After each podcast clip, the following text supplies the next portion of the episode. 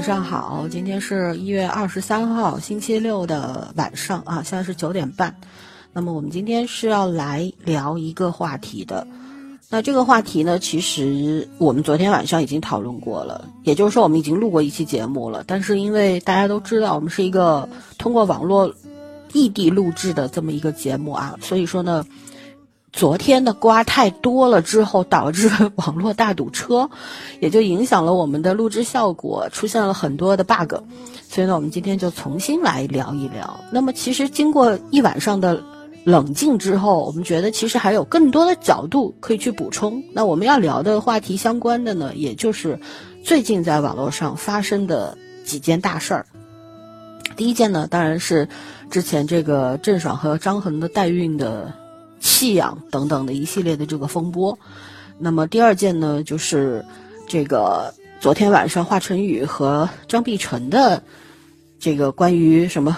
未未婚生子啊，然后嗯，未婚状态共同抚养孩子的这么一个宣言，还有呢，就是让我们非常，哎，情绪非常复杂，也非常痛苦的一个案件，就是昨天在昆明发生的，呃，挟持中学生的这么一个案件。当然，劫匪已经当场毙命了啊，被正义的子弹打死了。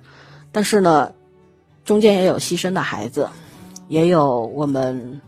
目睹了整个情况的小朋友和女记者等等等等，那其实这个相比之下，这三件事儿各有各的社会的影响，然后负面的影响也是很大的。因为大家所有的网民就这三件事儿也展开了热烈的讨论。也就是说，这几天其实这一周吧，大家这个吃瓜也好啊，看案件也好看的都挺累的。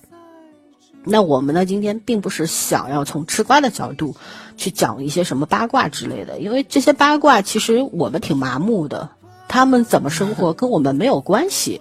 明星本来就是，在我们眼中，我用我的话来说就是娱乐圈，其实是用来娱乐大众的吧，对不对？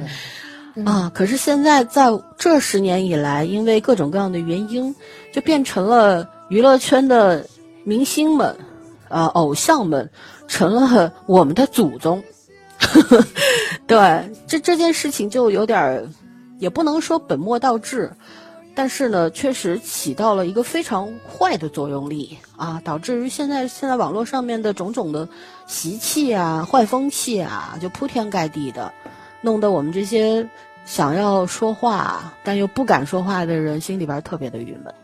那今天也借着这个机会，我们也想来发表一些自己的看法。曾经呢，我们也在节目当中聊过一些关于追星啊，啊，关于呃粉丝的那种状态的一些话题。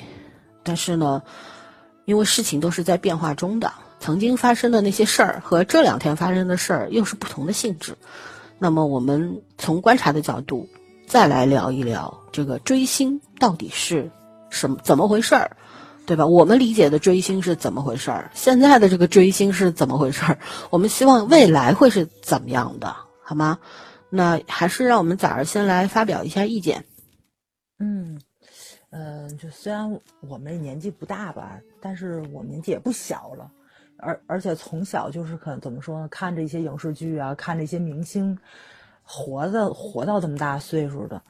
嗯，但是按现今的这个追星的标准来说，我觉得咱可能都不属于粉丝的范畴。散粉，散粉，散粉啊！对对对对，就是那个化妆的散粉。咱们按咱们以前的那个追星规律来说，咱们其实属于比较死忠的粉丝了，因为喜欢一个人可能都是奔着二十年或者更长的时间去的。也确实，咱们现在心里边的就是那个最初，现在这帮孩子们叫什么来？叫本命是吧？咱们那种大本命。对，就真的是长红了二十多年，或者说是，呃呃，不管是人品还是史，还是他的演绎能力，还是他的歌唱能力啊什么的，就很过关。就这这二十多年也让咱们不离不弃了。但是就是很奇怪的，就是咱们以前的那个标准跟现在完全是南辕北辙。就咱们以前认为，就是真正这个人的核心力量的东西，可能到现在这个时代，反倒是孩子们并不重视的东西了。这也是就是咱们也存在存存活于网络之上，跟这些个。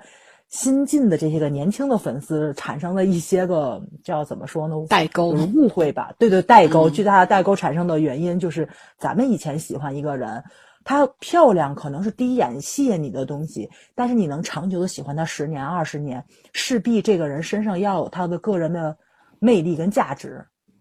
这个魅力跟价值就不仅仅是他的那张脸，还有就是他的那个业务能力，还有就是他的人品怎么样。当然了，我我说句实在话，就是现在孩子们都说嘛，房子塌了，这个谁们家没没塌过几个房子？这是肯定有的，咱们也有。所以呢，就是到现在为止，就跟那个呃叫什么来着，一一一些比较大的一些个疑问一样，就是你的偶像他的业务能力很强，他的人品不咋地，你还值不值得粉他这件事情？其实说说句实在话啊。就这么多年了，我有时候也在问自己，因为有时候你喜欢一个人是没有任何理由的，但你讨厌一个人，理由可以摆很多。就这个人品，我如果怎么说呢？就是他发生了一些事情，有的时候我能看得很开，我觉得这个不足以影响我喜欢他；但有的时候就就会成为我心里的一根刺，然后你可能就会退圈，你可能就会远离他，然后也不不会再去喜欢这个人。甚至于可能因为这个人，你会去影响你对一部作品的那个关注度，这个东西也也也是有的。但是，就是我认为一些比较人之常情的这个东西，在现在的这个网络上面又变得很不一样，这也是让我很困惑的一个原因。嗯，就包括现在咱们前几天发生的那个郑爽代孕的事情，对吧？刚开始的时候，大家的角度可能都会在探讨这个事件本身，因为它这个事儿真的不是娱乐新闻，可以说是社会新闻。它真的是带，就是带出来了非常多的话题，是咱们以前可能接触过，但是绝对没有深入去思考过，甚至说去深入了解过的一些个问题。但是随着这个事件的慢慢的走向的时候，我会发现，就到现在为止，大家可能更关注的是郑爽的粉丝。今天还有朋友在群里面截图了嘛？就是郑爽的脑残粉的一些个言论，对吧？因为太 张翰和胡彦斌各自帮他养一个孩子，我都不知道那是不是反串黑啊！我都要笑死了。群里有朋友不就说嘛，这肯定不是他粉丝吧？是不是他的黑粉故意这么写？就你现在已经分不清了，这个言论是他发自内心去说的，还是有人在黑他？就这个走向也是成谜的这么一件事情。对对对。而且就是，关关关键的问题就是这个，他这个就是他这个话评论出来了之后，大家觉得确实是粉丝说的，不管是他的真爱粉也好，还是他的黑粉也好，都是他的粉丝，对吧？肯定是，就是一种反噬。我觉得就是因为被粉圈的这种坏风气啊，他们动不动就是，呃，集团性的过来，嗯。打击你啊，攻击你啊，人肉你啊，对吧？就不大弄得大家就是不是不敢说，而是说了之后就要承担很多的不应该出现的后果，对吧？也也有很多他们动不动就要举报、网上控评，然后净化什么的，反正这些饭圈术语我也不太懂，反正就搞得就大家就是不太敢说话。说实话，就是我觉得就是一种反噬，就是。虽说吧是这个破鼓万人锤，墙倒众人推，但实际上就是你们平时以前干的那些事儿太过分了，所以导致现在吃瓜群众们就觉得我干嘛不落井下石呢？对吧？都这样了，你都退圈了，你的粉丝们还在那儿脑残，那我们也给你们点把火吧，就就是冤冤相报何时了？嗯嗯，包括咱们最早的时候上网，其实。刚出现的一些个平台，像什么人人，对吧？然后像 QQ 啊，或者之类的这些比较早期的一些个社交的，不管是嗯 BBS 还是什么的，使用范围其实大部分还都是咱们认识的人，就是你可以看到还是有一定社区性质在里面的，就是住的人都是你的邻居，或者说是跟你爱好什么个性比较相似的人，你们才能聚集到一起去。然后这个。网络变迁比较多嘛，咱们是什么豆瓣儿啊，然后啊什么贴吧啦，什么猫扑啊，就是这些东西，更迭到现在，就是像到微博，或者说是像到咱们现在用嗯微信啊，咱现在在在在用 YY 在聊，其实说白了也是把人分得很开，但是呢，你又是整体都在互联网上，所以就是，嗯，我也不能说是把人整合到一起了，还是打散了，这个特别难以定义。但是你会发现啊，就是可能使用任何一个 APP 的用户都是有一定特性在里面的。今天咱群里也有一个小朋友发了一个，就是那个网络上人的那叫什么来着，就是呃学历跟文凭的那那个分界图是吧？当时我记得老三还说了一句，哦，那个大专跟大本的学历还还往上涨了一涨。对他原先去年不是流传说，呃，互联网上呃不是微博上，大数据筛选下来之后，统计之后说是本科及以上学历只有百分之四，但今天看了一下是本科百分之十，本科以上是百分之八点八。我说哎呦进步了，有提升。对，对，是 是有是有提升，那也那也够吓人的。我没想到小学生会有这么多，就初中生多，我觉得这个还算是正常的，因为这批孩子们，对吧？他可能有一些东西是需要网络去完成的，你要写写作业啊什么。但小学生小学生其实也要的，嗯，啊，对呀、他这样他学编程了嘛？现对对。现在小学生三岁的时候，你像我侄子啊，吃饭不好吃，嗯我弟媳妇儿就把手机给他，iPad 给他，就从小就是这样的。他玩手机、玩 iPad 比我们熟，所以对。不难理解说现在这个年龄越来越小，上网的这个网民年龄越来越小这件事情。嗯。嗯。嗯，所以这也是咱们经常在网上看到一些非常幼稚的发言，然后你也分不清这个人是真的幼稚，还是他是故意学别人这么幼稚的说话。那你也你永远不知道你屏幕最后面嗯面对的到底是谁，就是这种感觉，我觉得跟咱以前就是上网感觉完全不一样。嗯、咱们在节目里，我那时候也聊过了好多嘛，就是以前同人圈是什么样子的，包括以前的追明星，就是大家也在网上面经常沟通交流啊什么的，就真的是跟现在不一样，没有没有这么大的煽动性，而且那个人那个时候的人也没有什么操控操控欲，就是有的人可能就是去组织这个活动，可能他是有比较多的机会去面对经纪公司，或者说是面对明星本人。呃是有这种机会，但是也没有这么大的优越感或者是什么的，也会很平和的跟你说啊，我见过他这个人啊、就是确实很好，也也不难怪我喜欢他这么多年啊什么的。但是这个话说出来了呢，大家也就听着啊，就什么也没有说特别多的羡慕之情啊什么，因为你也知道，可能你也是很难去见到这个人。对吧？你就是得他得开演唱会，或者他来你的城市拍戏，但是你也要上学嘛，然后你也不可能就就能去看他。就当时咱们那个年代也出了很多，就是很很澎湃的粉丝，用自己用自己的积蓄，或者说是用自己的生命去要跟粉丝达成一个什么样的链接的这种新闻也有很多。但是我觉着啊，就是我身边的朋友，或者说我的同学，或者是我在网络上面认识的这些人，咱那时候还有笔友呢。你们想一想，嗯，你们有没有印象？有人还在当代歌坛或者什么，不有一个什么读者板块儿会写我在那儿看过的校跟班印象最深。刻的，还有一封信，关于是写一个人，他写给主编说他自己爱上了流川枫，我印象超他那个级深刻二次。元偶像。对，然后科幻世界上也有交友的那个交笔友的那，就这种，呃，这不叫平台，叫什么？我们今天就是粉也圈的初级初级模式化。初级模式，对，所以我们那个时候就可能，嗯嗯，你跟你的那个就是叫什么爱好相同的人，是通过信件去沟通的。我们可能说这一件事儿，两两个两周之后才能收到回复，就很漫长，不像现在似的，可能你叭叭，你今天骂了一下对方的偶像，不出一秒钟，对方就回骂过来了。当你夸一个人，也会马上就会得到反馈嘛。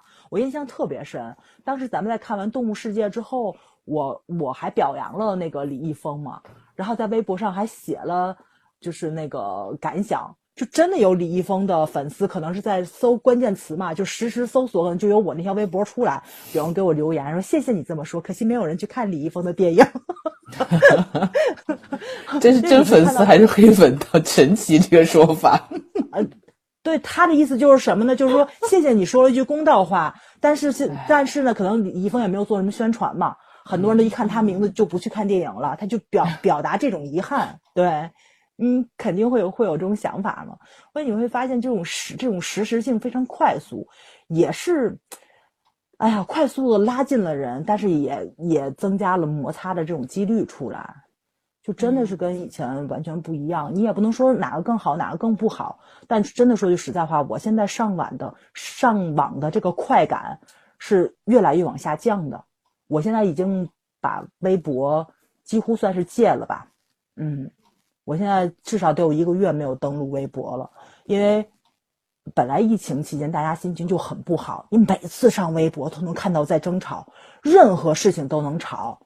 你就是不看明星的超话，我都特别纳闷儿。你就是在，比如说我在女权的微博下面，对女权的微博下面就能看到，就莫名其妙就因为明星吵起来了。就比如说吧，就是关于女权的事儿，有人就。骂了什么薛之谦之类的这种，对吧？就会出过这种事儿嘛，或者底下就会，对，嗯，就非常的莫名其妙的这种东西，大家的侧重点永远会被这种粉丝的情绪去模糊掉。你明明是讲事情的，明明是讲社会新闻的，但是最后落脚点了还是粉丝的情绪上，这也是大家很反感粉圈的一个重要的原因。包括今年疫情拉了这么长。粉圈的事儿发生了不是一次两次，对吧？但是郑爽这个事儿是达到了一个真的高潮，峰值，最高值，是的，是的，嗯 嗯，哎呀，但是我发现好像咱仨都已经淡定了这个事情，我们一直其实，嗯，关于郑爽这个人，我们仨旗帜鲜明，没有一个喜欢她的，甚至很讨厌，也不是说。什么女人为难女人这种理论啊？没，我我我们圈圈也很喜欢很多女演员。我和早儿是只只喜欢男演员的人，但跟这些都没有关系。重点是在于说，他幺蛾子太多了，整天在网络上装疯卖傻，明明就是明眼人一看就是在吸粉丝的血，但是呢，粉丝就好像就是像中了邪一样的追追捧他，怎样？反正对他是他那种什么小仙女人设啦，这那的。耿直人设，其实大家一眼就看穿了，可是就有人执迷不悟，并且就对于他这种十几年，他十六岁成名嘛，现在三十岁是吧？十多年了，这种屹立不倒，明明没有什么本事，作为一个演员，最基本的德行都没有。新华社发的那个评说他的就是艺人，首先你得有德，对吧？有德有行，你才有作品，对吧？做戏先做人。那这些完全是没有符合的嘛？其实我们只是对他的种种行为的厌恶，所以他跟谁传绯闻什么的，我们都没当回事儿，也从来不参与中间的争吵，跟我们没关系嘛。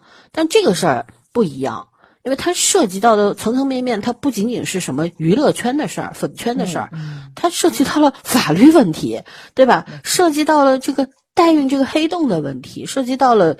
男人和女人就是男权女权的相争的问题，其实也没什么好争的，只不过现在人太喜欢站立场了，就是在任何事情上面都要争出个你长我短、你死我活来。然后呢，就是就像今天六神磊磊公众号写了篇文说，呃，互联网幼儿园 就说现在成年人的思考 都是从逻辑上面来出发的，对吧？要看结结果的，但是幼儿园的小朋友他只是凭感觉的。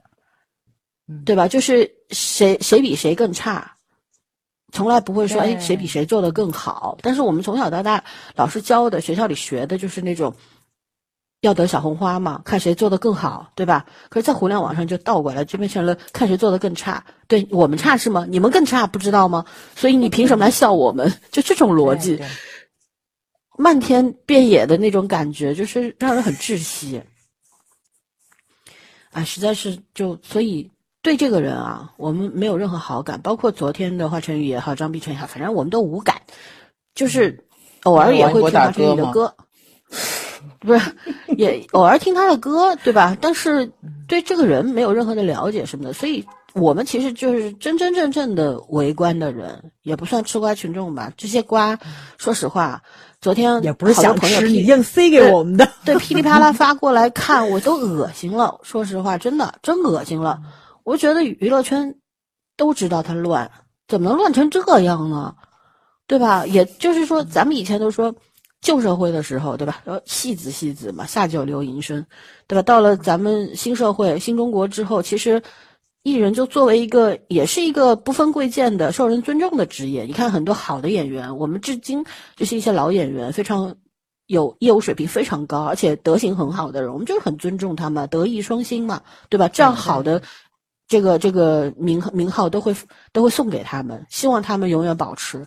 但现在这些爱豆不配啊，不配，但是占据着主力市场，拿了最多的钱，对吧？这些所谓的流量，流量这个词儿本来就成了贬义词儿了，所以就搞得这个黑漆漆的，互联网上天天都是他们家的事儿，是吧？打一打开微博热搜上来第一列娱乐 娱乐榜，我们想看的根本就不是这个，但是他就把这个塞到你眼前，所以我们这两天一直在思考说，哎，这十年来这种流量导向、这种娱乐致死的这种导向到底是怎么回事？到底要干嘛？我们前几年录节目的时候就说了，这个娱乐致死这种事情到最后一定会有恶果出现，现在出现了，对不对？把人的人人的这个思维都变得单一化了。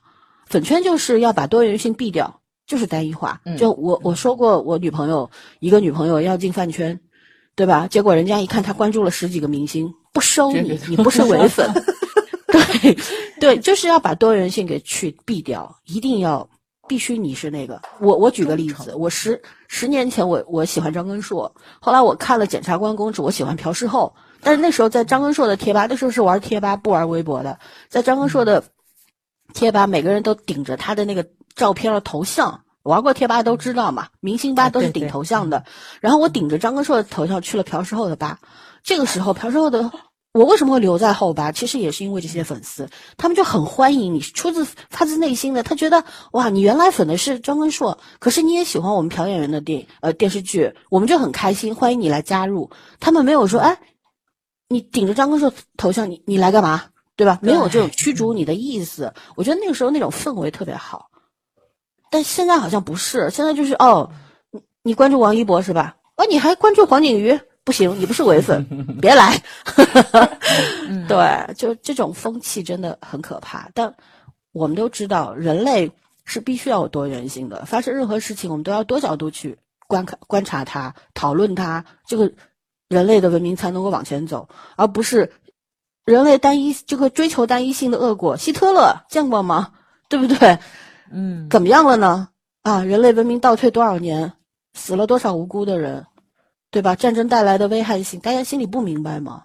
所以就就觉得为什么会为什么会走到这一步，是我这几年一直很困惑的事儿。我们全家来聊一聊，你是什么样的看法？嗯，刚。早说，就是我们那时候追星不是这个样子的。然后，嗯，我就想起来上上一周的《奇葩说》，当时讲了，呃，一个话题是妈妈去追星，你支要不要支持？妈妈疯狂追星，就是成为饭圈女孩这种方方式，你要不要支持？后来大家把这个点跑到疯狂这件事情上了，就是说做粉丝这件事情本身没有任何问题。呃，不管比我们小的，或者是比我们老的，其实都追过星。严格意义上讲一点，我们父母那一辈追过雷锋这什么的，那你能说他们不叫追星吗？就是我们父母那辈喜欢邓丽君，对 对对，就是无缘无故的去喜欢了一个你完全不认识和不了解的人，只因为他的某一项长处或者特点。嗯，我觉得这个是这个感情是很其实是很纯粹的，但是。为什么给这样的感情后面加了好多附加条件，才是今天让我们不能理解的事情？对，就像你一边说这个说的广，再举个不类似但不太可能不太合适的例子，就是你一边说爱情无价，然后你一边给你的爱情标志了很多要有车有房有好工作，就很奇怪。这个东西就是很奇怪，啥都要。然后，嗯，对，其实是你在追星上附加这些条件。哪怕你这些条件是附加给别人的，都会很奇，都会显得很奇怪。所以就是说，现在追星和当年追星，在本质上来说，还是你喜欢一个人，但是排他性非常强。也就是我们那个时候追星，不管是你通过呃 BBS 去沟通，通过早出的交友信件去沟通，然后甚至于后来到了 QQ 时代，通过 QQ 空间，然后即时通信去沟通。我们喜欢那个人的原因，原始原因就是。我们都就是我们能聚在一起的一个原始原因，是我们喜同同样喜欢这个人，但是没有条件是我们必须只喜欢这个人。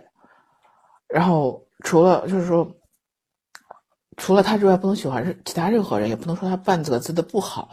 我觉得如果当年是这样的状态的话，我们，我觉得今天的饭圈可能就没有了。我甚至觉得今天饭圈就没有了。如果我们小时候的饭圈都是这样子的话，我根本不觉得今天的饭圈还会存在。因为所有事情的极端化，只有两个，只有一个结果，就一定会一定会崩坏和消失的。因为你走到一个极端，必然灭亡，创造出新的形式，这是这是历史就是这么证明的。你不可能永远保持一个极端的存在，要么就是你崩溃，要么就是别人崩溃，只有这种可能性。然后我今天看到一句话，我真的挺感动的。就这两天，啊，华晨宇这个事儿出来之后，我虽然对他俩都没什么感觉，但是有好多人。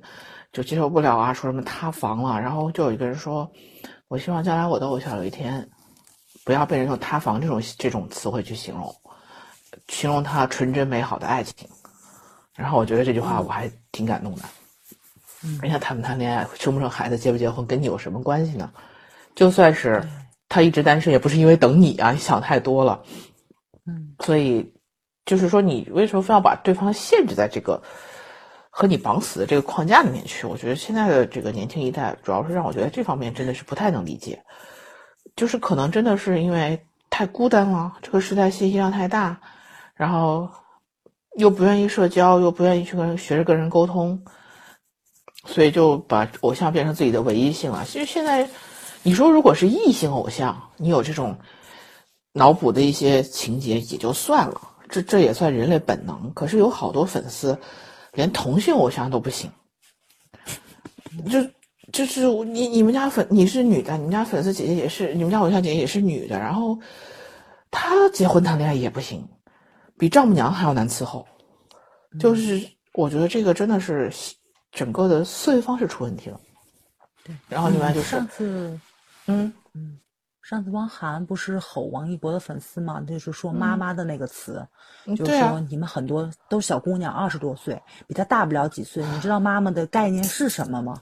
就是这种无处安放的母爱，你知道吗？就也很可怕。就是你你的偶像比你有钱，比你成熟，见人见得多，对他比你认识的这个人脉或者说是见过的丑恶的东西要多得多，他不需要你去保护他，这保护就不知道从哪来的都。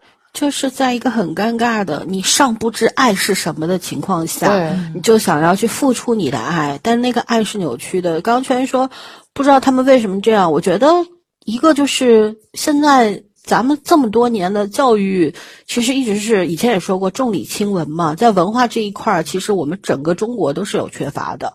我们没有把我们很好的这些文化传统啊、底蕴啊，对吧，延续下来。呃，保存下来，所以导致说现在科技在发展，经济在奔腾，但是人的精神世界啊，文化都成了沙漠了，就那种感觉。还有，我觉得就是尤尤其年轻一代，他们过早的去接触了互联网，接触了这个呃电子数码产品什么的，就是可能他们的思维方式跟我们已经完全不一样了。对吧？他们嗯，可能更信奉那种投入就要有回报的这种原则想法吧。就是我觉得粉圈最大的问题在于他们投入的太多了，金钱、时间、精力投入的太多了。当一个人无限付出，恨不得就是。抓就掏心掏肺的要为一个根本根本就摸不着的人去奉献那么多的时候，你必然需要回报。就像朋友和朋友之间，除非就是你的知己好友，君子之交淡如水。但如果说两个很普通朋友，我做的多一点，你做少一点，哪怕一顿饭你付多一点，我付少一点，心里都会有疙瘩。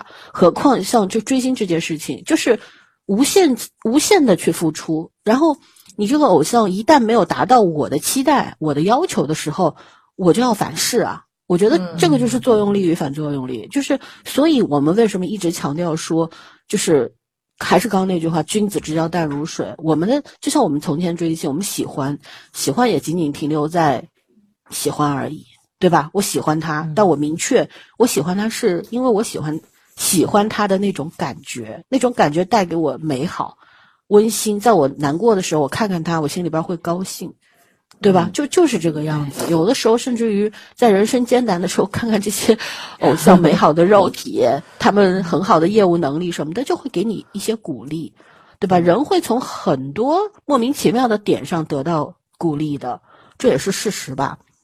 对。但是，当你无限的去投入之后，然后没有产出。对吧？你你说你心里什么感觉？就像我再举个不恰当的例子，就像有一些父母生了小孩，就必须要那个孩子听自己的话，哪怕你三十岁了，我也要你听我的话，你什么都得听我的，因为我生了你。那这些粉丝追星的那种心理，会不会也是这样的心理呢？对吧？还有一种就是那种，所以有妈妈粉呀。对吧？我估计还有爸爸粉的，但我没听说过啊。然后还有就是，我 我也没听说过。那男粉怎么办呢？女友粉和弟弟应该还是可以的，儿子有没有不晓得。对，还有我觉得就是，其实大家都很讨厌说白嫖白嫖。其实为什么会出现“嫖”这个字儿？我们也在节目里说过，本身“嫖”这个字儿，“白嫖”这个词儿，对明星也好，对你们自己追星的这些人来说，其实都是一种羞辱。对对吧？它是一个不好的词儿。为什么你花了钱，那就怎么嫖？是付了钱，所以正正儿正大光明的嫖吗？对我们没付钱的，我们就是白嫖。那你就是一个嫖客心理，嗯，对吧？你还是那种我有付出，你必须要产出，你必须要回报我的那种心态，所以房子才会塌呀。如果你的精神世界里边只有只有这一个支柱，那它出了问题一定会塌。但如果你的精神世界里面有无数根支柱，你不但喜欢这个人，你也喜欢别的人，你喜欢文学，对吧？你喜欢艺术等等，你喜欢东西太多了，那这个人就成了你只是你的爱好的其中的一一小点。那那个时候他怎么样，你不会太在乎，应该就是这样去解释了吧，对吧？嗯，现在的小朋友们。我应该说，他们接触的世界比我们的精彩多了，他们获得的东西也比我们多，获得的渠道也比我们多。可是，也许就是因为太多了，反而捋不清，反而不知道应该接受什么是最适合自己的。对，对吧？主要是咱们也见过这种因为偶喜喜欢一个偶像改变了自己人生的这种粉丝非常多。对吧？因为我喜欢了国外的偶像，所以我去努力的学习他的他的那门语言，去做了翻译啊。好，包括咱们现在很多字幕组的人，其实都是从粉丝过去的。然后因为喜欢，比如我喜欢韩语，后来我做了。就是字幕组里面的人，然后我把我我喜欢的偶像的作品都翻译过来，让更多人看到，然后去做什么时间轴啊什么的，去学习剪辑呀。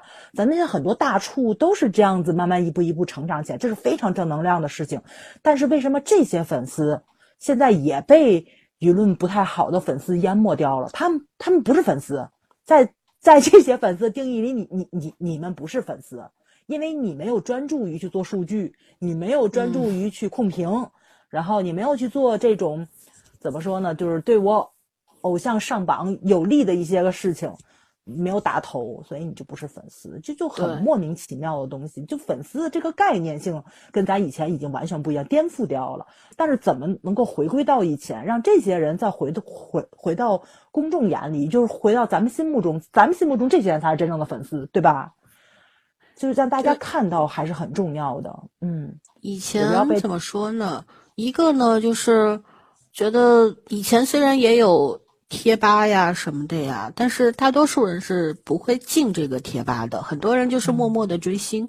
现在就是微博提供了一个非常好的平台，然后大家就是很容易就集结成圈了嘛。一一旦进成为一个群体之后，那各种各样的事儿都会出现的，一点都。就是不难想象，对。还有就是说，比方说，我我这两天也在想，郑爽这个人为什么会有这么多的死忠？其实他干的那些事儿吧，你你有些粉丝可能清醒过来之后，就自己都会觉得看不起自己。你为什么会喜欢这样的人？但是当他们执迷不悟的时候，就很要命。因为我那天看了一个粉丝写的，他说：“他说我这几天，他说我吃也吃不下，然后睡也睡不着，就一直哭。他说我后来冷静下来之后，我想了想，为什么我会哭，是因为我一直觉得他好像就是明明。也不算是一个特别特别出色的女孩，她是这样形容郑爽，不是一个特别特别出色的女孩，但是她活得很真实。她说：“我就迷恋这种真实。”还有呢，就是她说她做了很多我想做不敢做的事儿。也那我从他这段话里边就是就明白了一一个道理，就是说他们把自己的人生当中很多的不如意啊什么的，自己敢怒不敢言。想做的事儿做不了，那就需要一个人来帮他们完成，而这个人就在就抓住了怎么说这个点，对吧？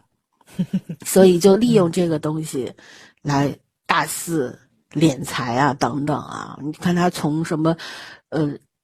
进粉丝群要花两百块注册费啊，都是直接到他账上的，还要专门做一个。他和张恒认识，然后开公司，不就是要做一个专门吸血粉丝的 APP 吗？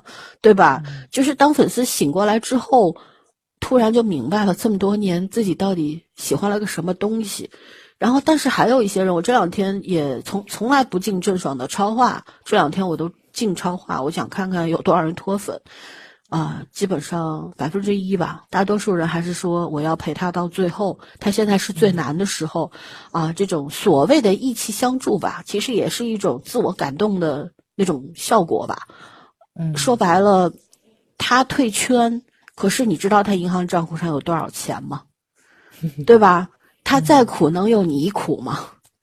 对吧？他一个狠心的连孩子都不要的妈妈。然后他会在乎你粉丝的想法吗？直到他退圈，他有提过粉丝两个字吗？是不是？你们为什么要自作多情呢？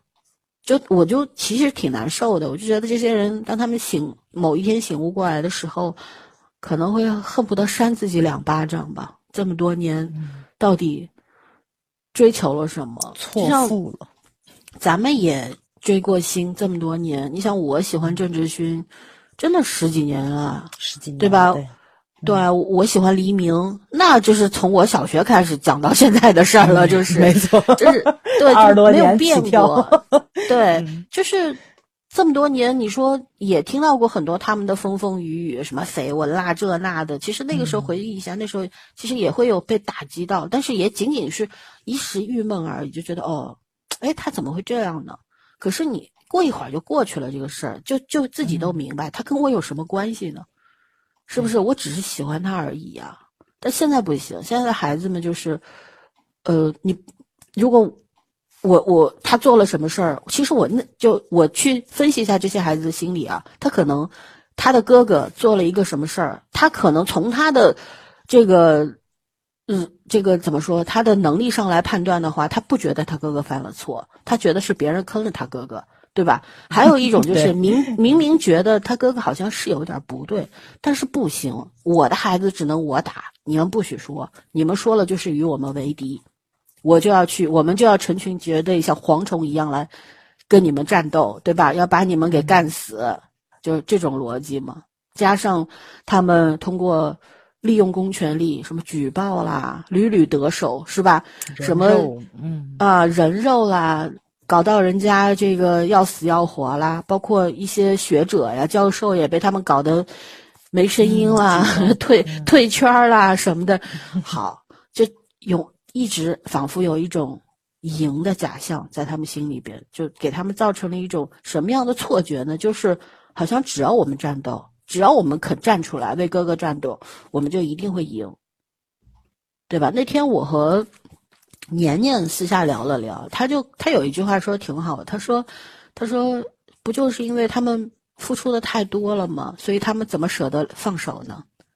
对啊，一语中的嘛，就是就是这么回事儿，是吧？所以有的时候觉得明星挺可怜的，在被资本捆绑的时候，虽然他们有所得，但实际上有得就有失嘛。然后你不但被资本捆绑，你还要被粉丝捆绑，那你。其实自己除非看得开，就反正我是为了挣钱来的，拿青春拿美貌换钱，换到了就算了。但有些人如果也有所追求的情况下，他可能也会觉得自己也挺难受的吧？我觉得，对吧？不是每个爱豆、每个偶像都是为了钱而来，有可能人家也是，毕竟 A、B 都要拿大大满贯的嘛，对不对？嗯，所以，所以就是从我觉得从人的个体的角度上来说，就是没有人，没有几个人真的为了钱可以付出一切的。很多人还是想要为自己活一活的，想要在这个社这个世界上留下一点痕迹。对吧？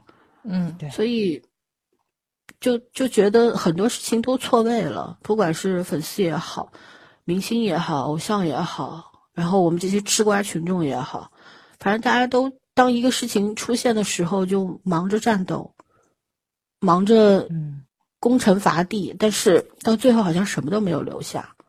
就回忆这十年这种娱乐至死的精神，啊，娱乐精神其实已经，我觉得把中国的年轻一代就是毁的差不多了。大家那种思想的单一性啊，等等啊，对吧？就是那种侵略性、占有欲等等，我觉得非常非常明显了。当然，互联网只是互联网上的年轻人，只代表中国年轻人中的一部分。我们不能说年轻人都不行，只是这部分人是肯定不行了。而另外一些人可能连郑爽是谁都不知道，他们专注于自己的学业，对吧？对吧？他们才是未来的顶梁柱，对吧？所以我也不悲观。就像昨天群里边有人说：“哎呀，他说现在年轻人都这样，以后中国会什么样？”我说不要那么悲观。没错，对，因为专注于在网上追星的人，你看一个一个偶像几千万关注里边，除了什么僵尸粉啦、买的号啊等等的，活粉估计也就几百万、上千万吧，顶天儿了吧，对吧？然后。那中国有有几个亿的年轻人呢？你不能把那部分不追星的人也算进来吧？是不是？对，所以不要那么悲观，只是说这种乱象不能让它再蔓延下去。他们不断的蔓延之后，就人和人之间剩下什么了，对吧？本来我们和偶像之间就是那种，呃，我觉得有一种无形的爱吧。我们以前很难去定义说对偶像的这种感情到底是什么。我说我当时跟一个北大的一个博士，他当时也追朴世后，我们就聊，我说我说我觉得是第四种感情，就是他很难界定。你有时候看他，你觉得他是爱人，有时候是亲人，有时候是朋友，所以这个东西很难界定。但总体来说，也算是爱的一种。是吧？嗯你摸不着他，但是你也心甘情愿去做那些。你也知道，我不是为他做，为了我自己高兴做的。但现在不是，现现在就剩下钱，没有爱了，对吧？你打头也好，买专辑也好，买单曲也好，啊，那都是要钱的呀。都是然后你你不顾学业，对吧？然后把时间精力都花在这个这些做做数据这种事情上面，那也是钱，时间就是生命啊，同志们，对不对？那那才是没有办法用金钱挽回的东西啊。所以，就是如果说你和一个人之间只剩下只剩下钱了，咱也不说你和偶像之间只剩下钱，如果你的你和你的父母之之间，你和你的情侣之间只剩下钱了，你觉得那种关系还会美好吗？对吧？我是觉得通过像现在这次出现的连续的这些事儿，所谓的塌房事件，能够让这些追星的孩子们，或者也有一些中老中老年人啊，但大多数都是年轻人，能够醒一醒，就是你的人生当中其实能够得到的，其实有非常非常多，不要把自己关起来。然后我也希望说，通过这个事儿，咱们的呃网络的这种环境能不能稍微有些有一些改变，就是以后出现在我们的热搜榜上面，不要单独列一个什么娱乐榜，天天他妈扎个麻花辫都上热搜，别个蝴蝶结都上热搜。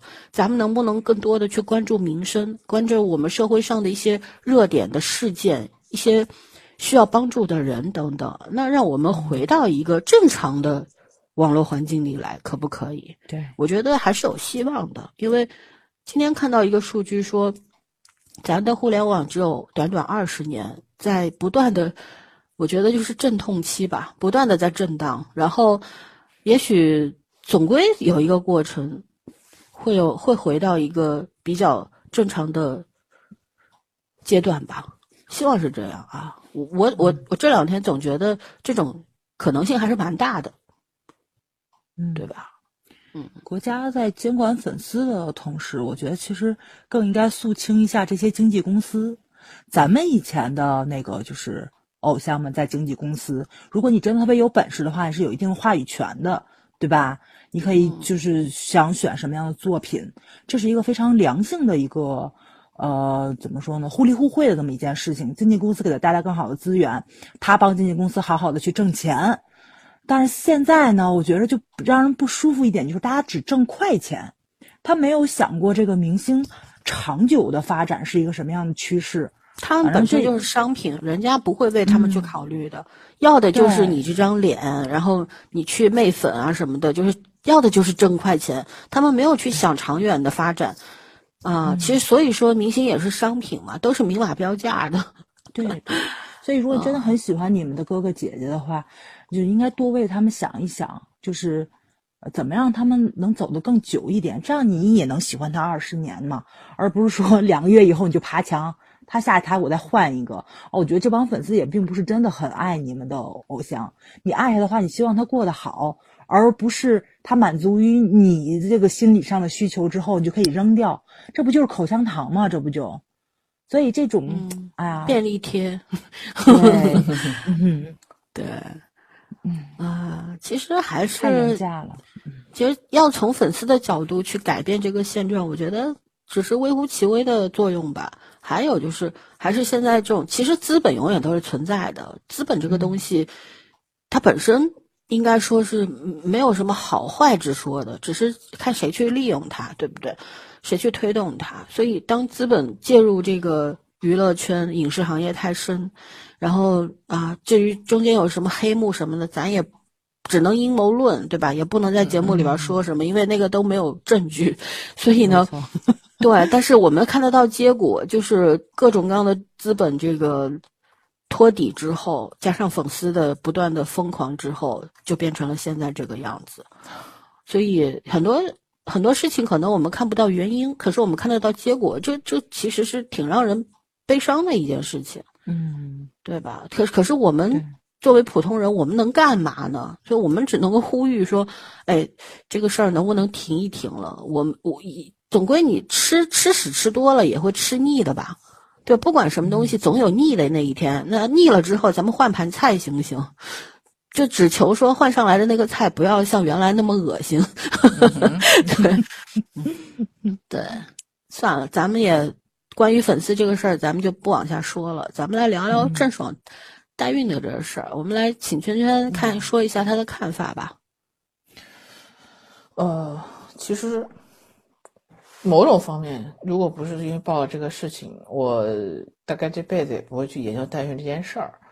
但是呢，谁都不会，有有需求人还是会的。但是我是我们不不可能，就是说，对对嗯，我因为我就是我们最常见的这种关于这方面的信息，大概就是八卦新闻里面和那个卫生间的墙上就会经常出现这种广告。嗯嗯。其他地方不太可能会碰到这种信息，也不太会关心这个东西。但是，因为这个事情出来之后，就是当然这个东西在中国首先它是不合法的，但是呢，它这个法律是因为各个国家它的宗教信仰、文化文化氛围，甚至于法律基础，呃各有各的要求，所以它背后到底是什么样子，也也是从这个事情出现之后，我才去关注过，或者是去看到了一些相关性的内容。然后发现这个事情不光是从法律层面得不到，就是起码在中国，中国是不允许的。然后在利益层面，我觉得更不应该会，嗯，去去被推广或者去被认可。不管你有没有什么需求，你说，因为我们刚才节目开始之前还在聊，就是，呃，国外的技术已经成熟到可以可以成功的去孕育羊了，就是完全是体外的，呃，人造子宫，就是一个塑料袋形式的。然后往里面注入，呃，卵子和精子，然后注入羊水，就是完全是在体外完成的这个这个孕育的过程，所以我就觉得毛骨悚然。既然羊可以，大概率人是可以的。现在只是说未来总是会，对时间的 而长短而已，就是要不要跨过这个道德道德道德准则？嗯，这这也不是道德准则，这是伦理伦理标准。也就是说，将来。如果你只提供一颗精子和卵子，你你还能不能叫父母？也就是我觉得这个问题是不能往后想的。然后就目前的科技水平来讲，嗯，已经形成了一条不怎么稳定的产业链了。你当然说，呃，真的是自身身身体达不到这个孕育要求，又很喜欢孩子，很想要孩子的这些人，嗯，他们去做这件事情，你说合理合法吗？合合合不合法再说，但是合不合理，只能是说每个人每个人的判断标准。但是这个需求是确实是存在的，但是并不代表这个产业可以积极健康的完全按照规则和手续去处理，因为这种产业链暴利必然是很大的，所以赚这种钱的人当然很多，不可能每个人都靠良知或者靠自己的道德去规范。嗯。呃，也就这两天我也看到新闻在说，我们国家也有一个地方就专门是这种代孕村什么的。包括前两年，其实我现在回想起来有点害怕的地方在于，我这些年就听到过类似这样的故事，但是没有打上代孕这两个字的标签。就是人们描述的时候是会讲各种各样的故事的，比如说我前两年会听到有人给我讲过类似的故事，叫做，呃，就是当然发生的发生的这个人身上都是有一定身份地位或者是有一定。家底儿的人，不会是很无缘无故的穷人。然后，就突然有一个年轻漂亮的小姑娘来追你，然后你们俩成了男女朋友之后，她突然就消失了。然后消失了，过了几年之后，这个人又出现了，出现然后告诉你有你的孩子。然后，不管是讹诈也好，或者怎么样，对。然后我 开始就想当成一个，而且当时他们跟我说这不是一个人，这是一部分人或者一定的群体。我当时说我说这是新型诈骗吗？然后，但是不管这是不是诈骗，那反正这个错误是你自己犯的嘛。但是我现在想，这些人会不会也跟代孕这件事有关系呢？不得而知，其实是不得而知的。我们因为我们不去研究这个后面利益产业链，所以我们不会去想这件事情。可是其实是很很悲催，也很就是怎么讲，从人性上来讲是一件很可怕的事情。因为今天下午森森不是发了一个微博上的一个人说，这种代孕是需求嘛，是人类的需求。我说，那人类的需求特别多，你能说人类的需求都是合理且合法的吗？然后都应该满足吗？啊，对啊，对吧？就是人性是黑洞，我们都说人性是个黑洞，你都不知道你自己到底是个什么样子。在碰到不同的事情的时候，你怎么能说人类所有的满足都需求都是合理且合法的？所以这个事情本身就是一个让人觉得很荒诞的一个解释。你事情已经发生了，你已经没有什么解释的必要了。而且现在的已经不是粉丝用这个口吻去给他洗白了，又出现了另外一群人，就是在在用一种同情弱者的这种方式去去洗白这件近乎不合理的事情。我觉得这个事情本身很很可笑。当然，也有另外一拨人是借着打击他的机会去。你说蹭流量也好，宣扬自己也好，然后，呃，也也也没少利用中间这些利益链条，所以，郑爽代孕这个事情本身已经不是一件事情了，它是一个，呃，一种现象标签儿。对你所有的人都把这个标签贴在自己身上，跟你有什么关系呢？他既不应该得到，既不应该说。难听点说，人人得而诛之的感觉没有到那个程度，他也远远不是说作为一个弱者需要被同情的。就像刚才，嗯，我们聊天说，哦，他退圈了，他退圈跟你辞职有啥区别呢？唯一的区别可能就是你 你辞职的钱养不活你这辈子的，他退圈一定可以。就他只要不，而且他他都会在其他的地 方活得风生水起，因为人家毕竟背后是有资本的，有金主。你只要不他只要不作死，他这辈子不干活，他也饿不死自己。可是你不行啊，你辞职，你可能一时爽了，然后你过两天你还要找工作。世界那么大，我想去看看，可是没有买票的钱。这话不适合每个人，这种事情也不适合每个人，所以你就同情他退圈这件事情。我当时很恶心，你知道吗？因为我觉得怎么样，就是说，虽然说他这事儿做的没有一点点可以得到解释的地方，但是他一个人被全网这样骂，说白骂到最后就是蹭热度呗。谁不知道蹭的都是他热度，也挺可怜的。但是突然他来给我退圈了，我心想说，你都把事情做到这份上了，人家说封杀你都是好听的了，你还就是特别坦荡的说，我我退圈了。我真的觉得这个人。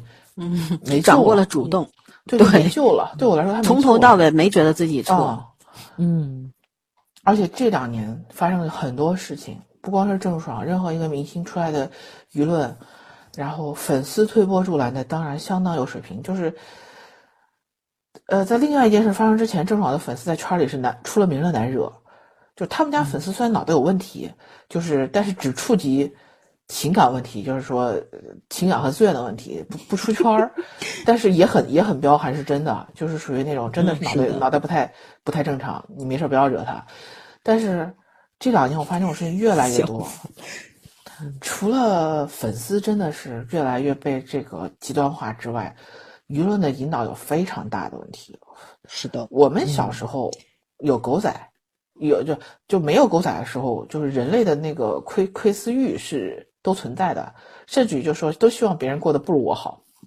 说白了，所以看明星的八卦笑话，其实你说，哎，明星专辑卖了几千万，然后明星今天换了个新房子，你看很开心吗？不会的，你会看，哎，明星今天跟谁劈腿被曝光了，你会你会开心。然后明星明天那个什么，他们就是说他家里人就是拖他后腿，曝光他好多隐私的事情，人们看这个会更开心，根本不会看他得到什么业绩很开心，这是人的本能。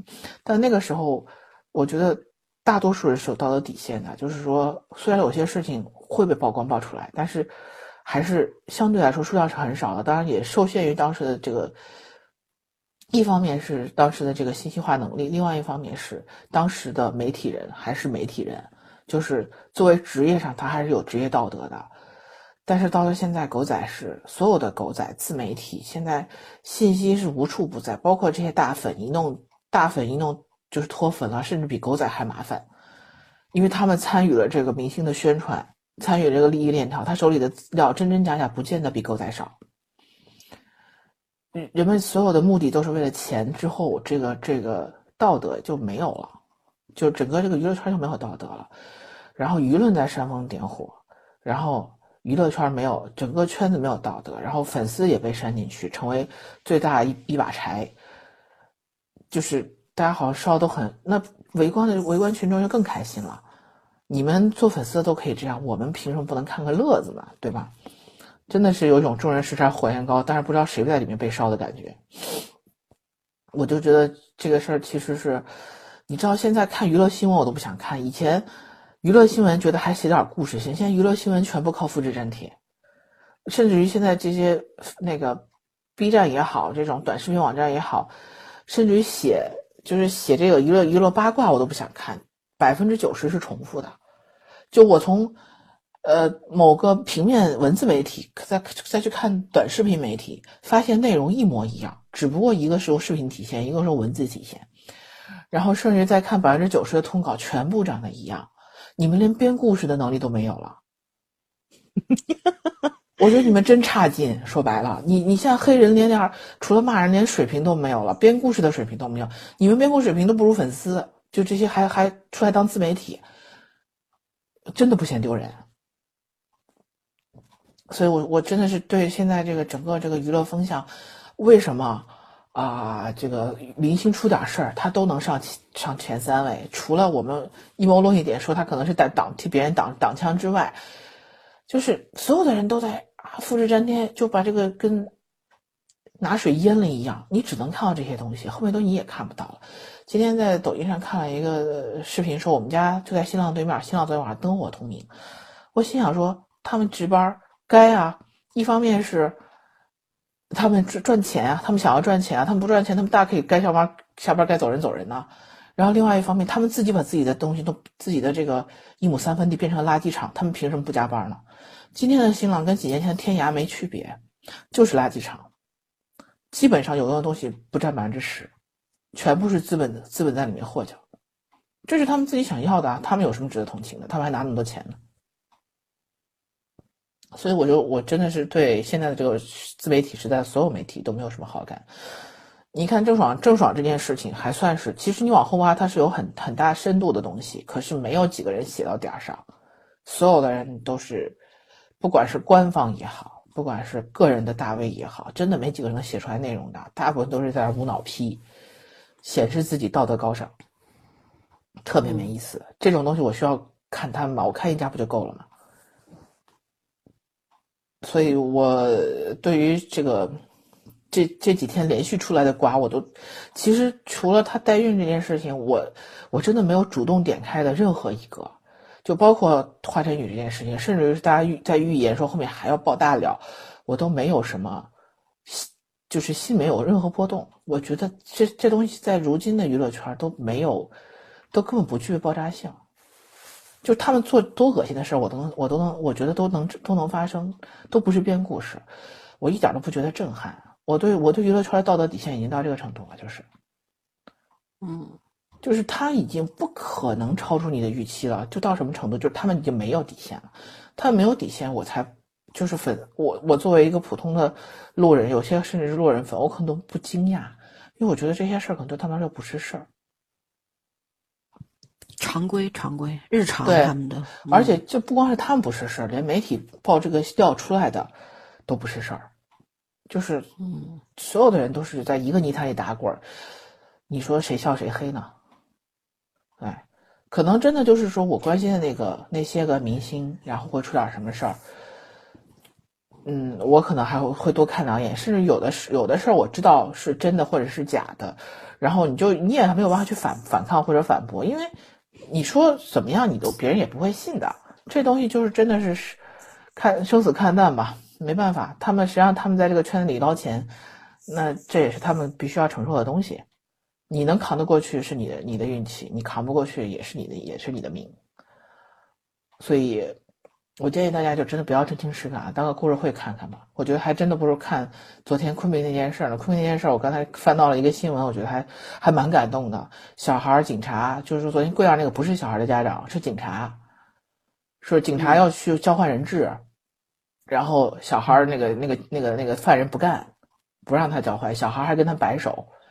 因为有，因为那个小男孩说他表表姐就是在网上发了一段话嘛，就是把这个真相呈现出来什么的，说因为现在是公安系统不让把那个照片放出来，就可能对受害者对这些人都不太好，所以是管控。说其实真相，说每一个在场人都很勇敢，嗯，然后这个事儿没有上什么头条前十几名。我昨天看有人给我截图的时候，才十几名，十七名，上海疫情都都没有上前十，好吗？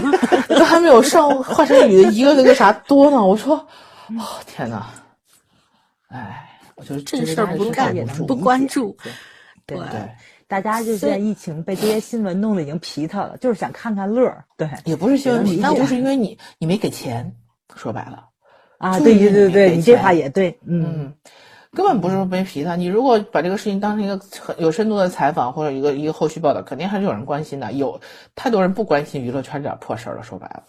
但是你没给钱，谁会让你上热搜呢？但有些就是有些人确实就是不愿意去看太沉重的东西嘛，就像你看，你去讨论一个严肃的话题，你要是讨论超过两天，第三天就会有人说：“哎，你们能不不说了？”对不对？经常会出现这样的情况。网络上为什么有所有东西好像都是七十二小时之后就烟消云散？其实也是说明了一定的问题。就大家看到这种严肃的、痛苦的事儿，就就希望它没有发生过。但是其实我们应该是去正面迎击它。对这个事情让你很难受、很痛苦，可是我们要去正面迎击，面对它，然后看到它这个为什么会形成这个问题，为什么它会发生了，对吧？包括你像昆明的这个劫匪，他为什么要做这个事儿？当然，从我个人的角度来说，他有更再多的理由，也不成为他有权利伤害其他人的借口。是的，他死了活该，我也不想去知道他到底发生过什么，对吧？就就就他没有资格。像你对一个比你弱小那么多的孩子下手的时候，你已经失去了一个为自己辩解的机会了，对吧？我们没有必要去为他说什么。但是这个事儿你看好好了，三天以后没有人讨论讨论郑爽和华晨宇，但是三天以后也没有人去讨论这件事儿，它都是一样的。就大家已经习惯了这种快节奏的消费。就消费明星啊也好呀，呃，反正种种种东西都是快速的，快速的浏览过。哎，这个不好玩，不不开心，来下一个，对吧？这都是这个样子。说白了就是你点个外卖，这碗不好吃你也得硬吃下去。为什么？这钱你自己挣的，再点一碗要钱的。但是新闻不是，呃，娱乐新闻不是，这个不好看是吧？点叉下一个，就大家习惯了这种节奏，我觉得就失去了真正的那种判断力了。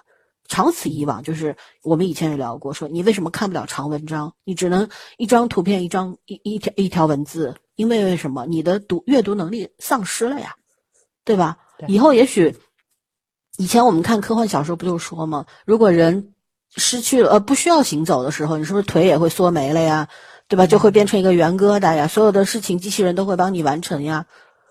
对啊，我觉我觉得这种可能性不是没有呀。现在大家这种丧失了种种的这种判断力也好、阅读力也好、耐心也好。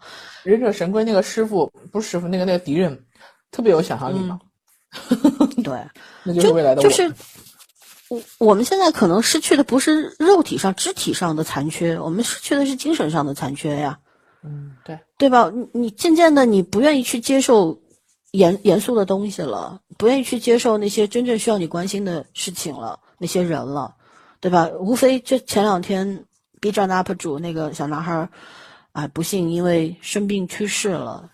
生前我真的是不知道他，说实话，因为网络世界太大了。对啊。然后他死后我才知道这些，其实我也挺难受的。但是说实话，就。说句残忍的话，人各有命，人对陌生人的关系能坚持多久？对，是。而网络上最搞笑的是，不是也有人拿这个事儿出来吃人血馒头嘛？对不对？想要拿这个事儿说是没有反转之类的，无非也是吸流量。这已经是嗯没有没道德、没人性的那种情况了。就像对吧？这这些事儿为什么会发生？然后大家为什么这个人说，哎，这个事儿是我策划的，会反转，有大批人去相信他呢？我们从从什么时候开始不愿意去相信，或者说不愿意去探究到底什么是真相了呢？为什么大家都习惯了这种快速的消费主义呢？我觉得是到了反思的时候了吧，不能够再这样沉沦下去了吧，对吧？我讨厌郑爽，我说过郑爽，我讨厌郑爽，完全是因为他是个人渣，他没人性，因为他所做的种种。装疯卖傻也好，怎么样也好，我觉得这种算是生存之道。粉丝愿意被他吸血也好，你情我愿的，我也不好说什么。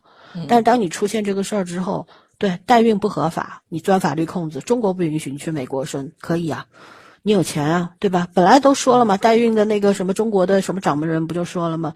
代孕是一个富人的生意，跟穷人没关系，没关系。怎么跟穷人没关系啊？生的那些不是穷人吗？那些孕母不是穷人吗？嗯，是不是你完全没把那些穷的孕母、当人穷人孕母当人呢？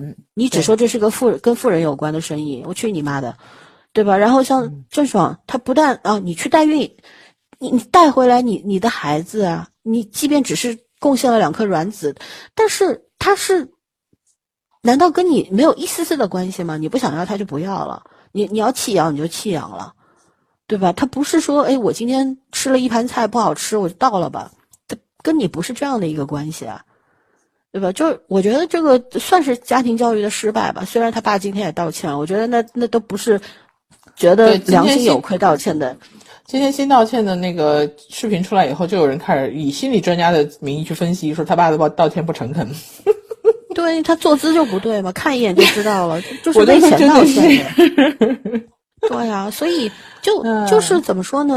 如果这一家人父从父母从到孩子，每个人在这件事情当中从来没有检讨过自己，没有自省过，不知道自己错在哪，甚至于不认为自己有错啊。那那我觉得啊，反正这也算冤有头债有主吧。不管你退圈也好，消失也好，反正我觉得现在也算是一个不好的状况底下的一个比较好的结果。至于他以后怎么样，跟我们有什么关系啊？是不是？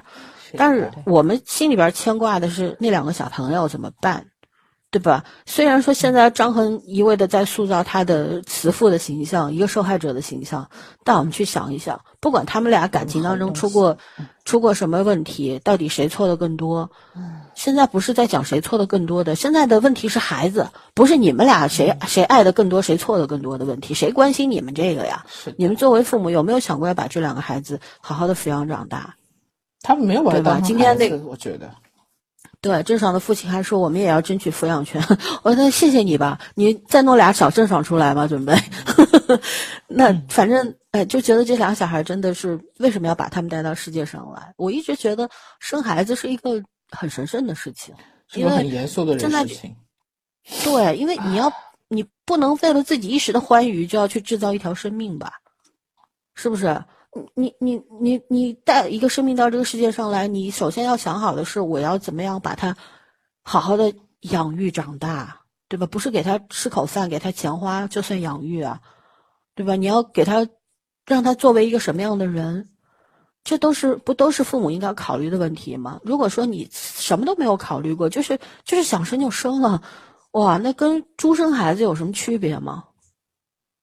对不对？猪生孩子还是会把孩子好好养大的。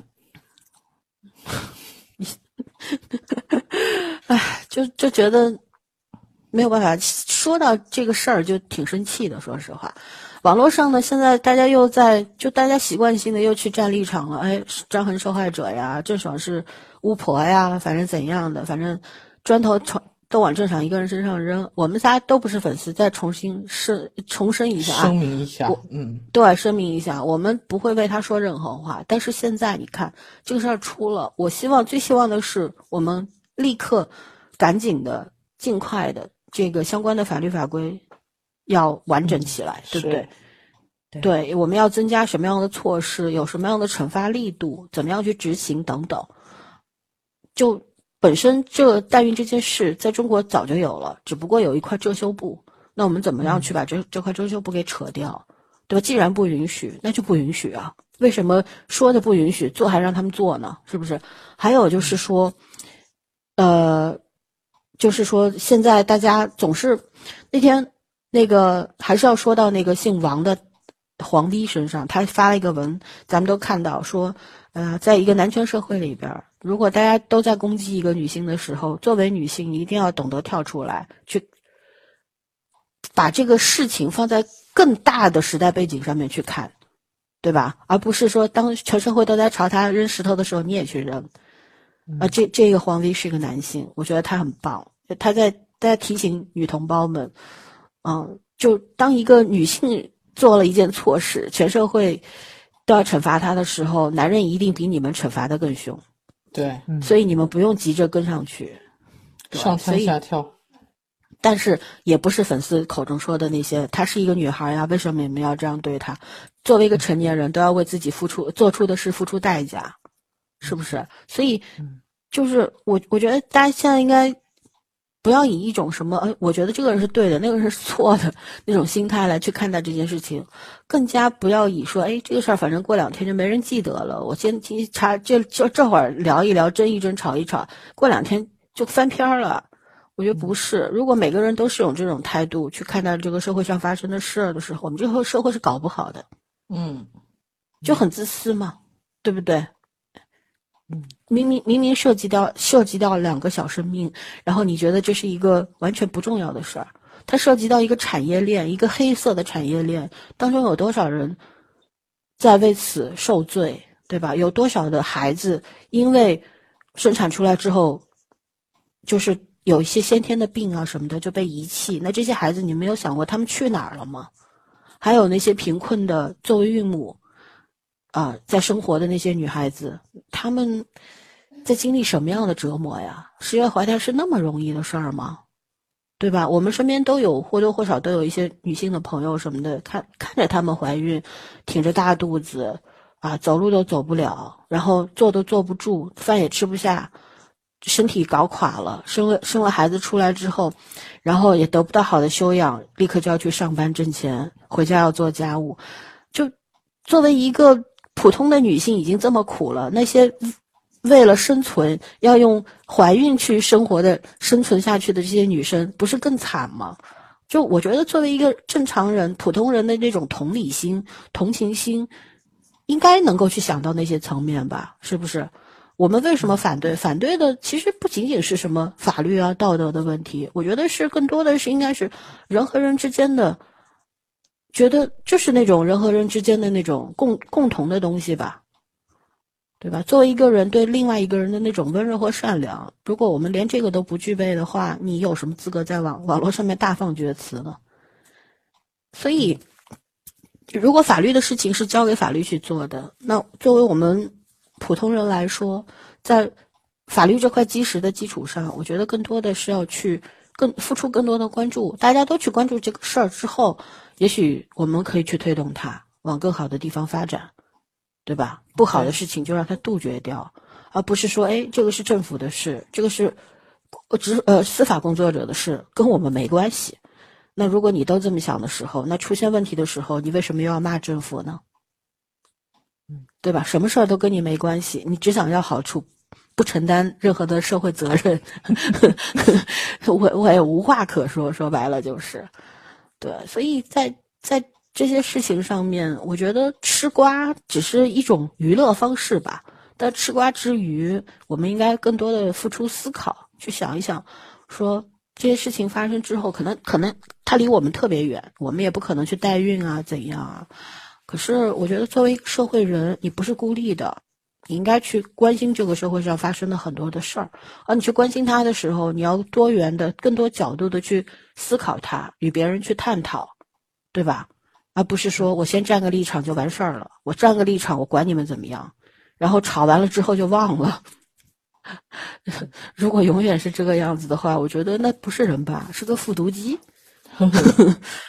对，所以怎么说呢？就代孕这个事儿，我是听说过的，但我在这个之前我都没有去关心过。我因为我觉得这事儿确实，我以前的感觉就是我不会干这个事儿，然后我也没有去深入了解过。是通过郑爽这个事儿，我才知道啊，原来在我们中国这片土地上面，这个事情不新鲜，对吧？很多娱乐圈的人士也好，一些所谓成名的作家也好，不都说吗？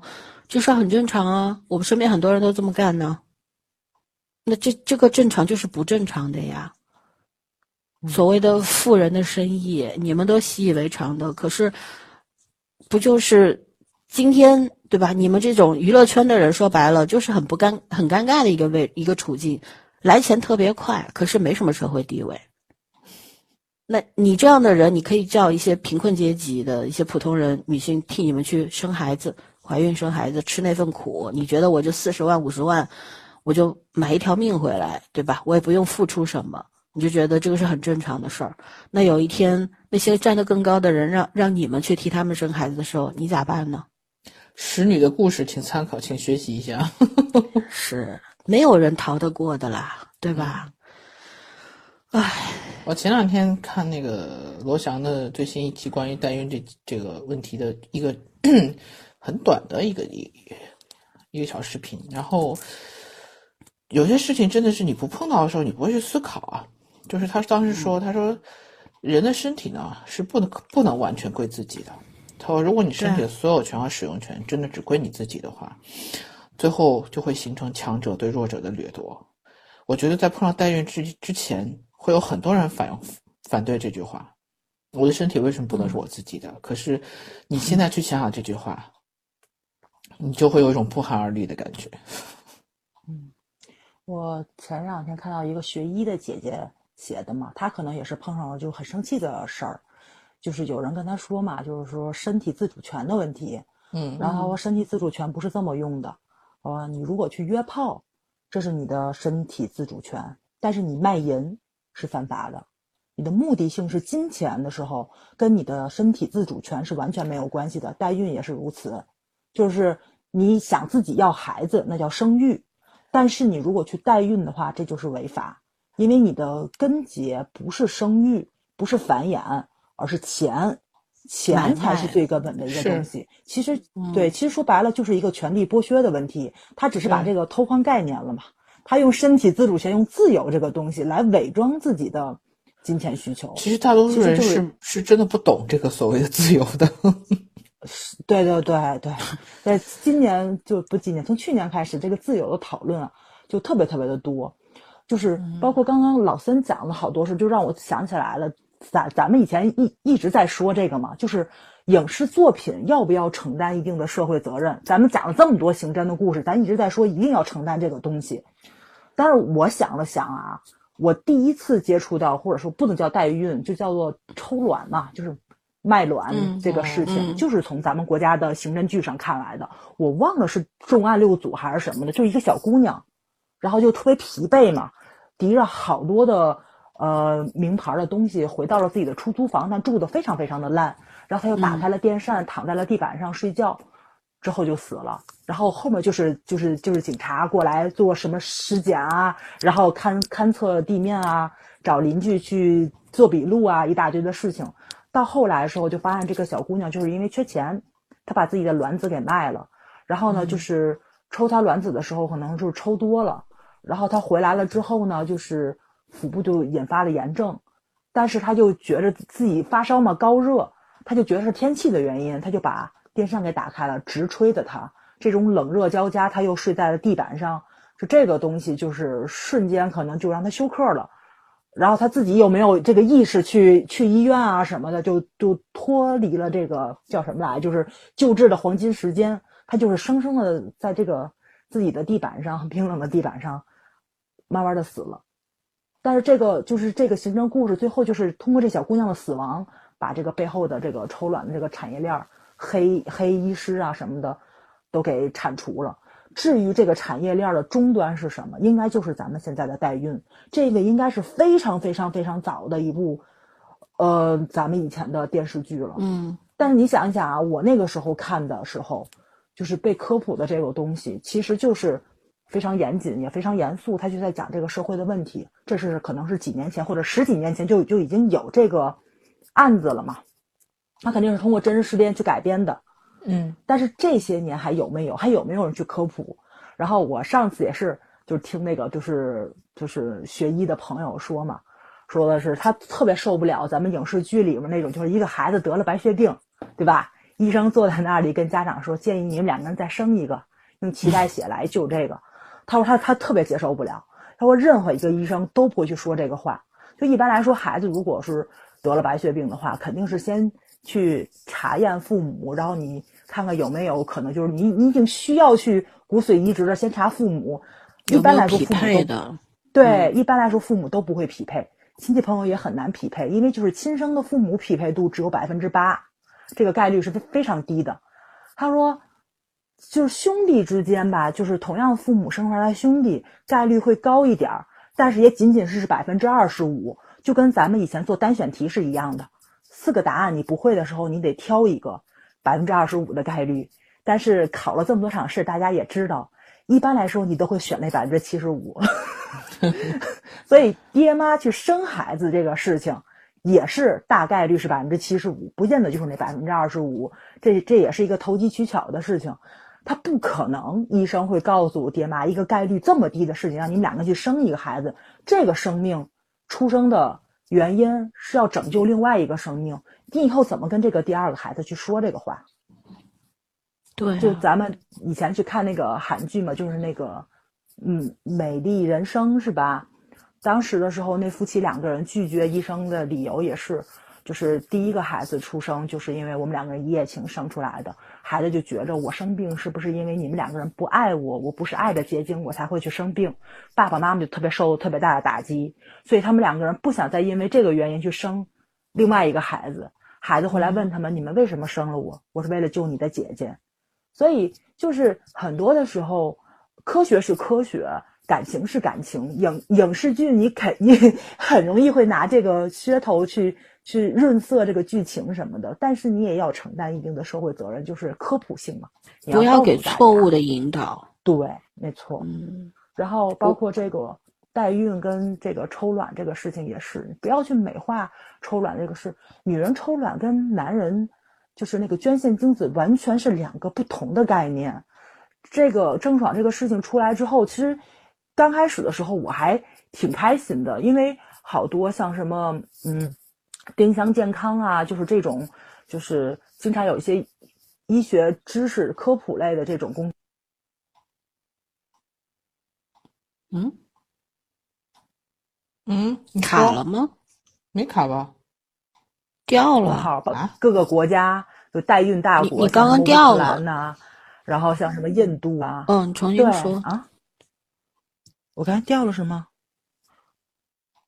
嗯，就是有好多 UP 主去科普了一下代孕的历史，然后各个代孕大国，像什么泰国、印度，然后乌克兰这些国家是怎么样成为代孕大国的，又怎么样完善自己国家的法律去保护老三说的那些个因为贫困去出卖自己身体的那些女性，而且代孕的这个事情，咱们国内可能讨论的是比较晚，特别早引起国际哗然的时候，就是因为泰国的一个代孕事件，就是澳洲的一个男人去泰国代孕，那个时候泰泰国已经是咱们东南亚这边非常有名的代孕国家了，然后他想要一对龙凤胎，但是在孕母怀孕的过程中，发现男孩是有典型疾病的，那这个时候从医学的角度来说，可能会要实行一个引产，但泰国又很纠结，在于这个国家的文化是一个佛教国，在他们国家堕胎是违法的，或者说是违反你自己的宗教信仰的，所以这个孕母就是反对，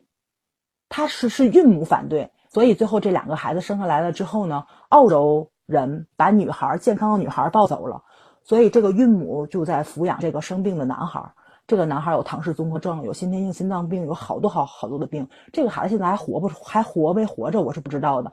但是这个事情是引起了国际上非常大的一个反响，然后有一些舆论压力，致使了泰国政府去查这个代孕的产业链之后，又又引起了一个非常大的事件，就是发现其中有一个日本男人在泰国代孕了十几个孩子，嗯。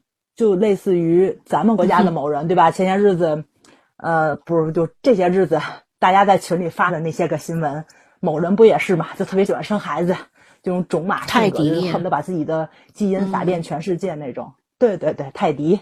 然后呢，泰国政府觉得这个事情太离谱了，就不能够让他把所有的孩子都都拿走，最后就让他领养了，就是不是叫领养吧，就是抱走了自己的三个孩子，剩下的孩孩子都送到了就是那种。保育机构送到了孤儿院，这个事情多残忍呢！就是他知道自己的父亲跟母亲是谁，但是他的父亲不要他，然后政府也不让他父亲把他带走，也不属于他，他也不属于他的母亲，他也不属于孕母，他们就要成为了孤儿。哇塞，就是这个事情也是让泰国政府的那个法律就更进了一步。他们那个代孕法就出来了，好像现在泰国那边是允许代孕，但是代孕是有条件的，就是孕母必须是生育过孩子的女性，身体健康的女性。然后呢，就是嗯，代孕的人必须出示自己的结婚证明，而且是不能生育。然后你的身体条件受限，你才能去找代母，你才能去找孕母去代孕。所以这个东西都是一步一步完善，包括咱们以前去聊那个。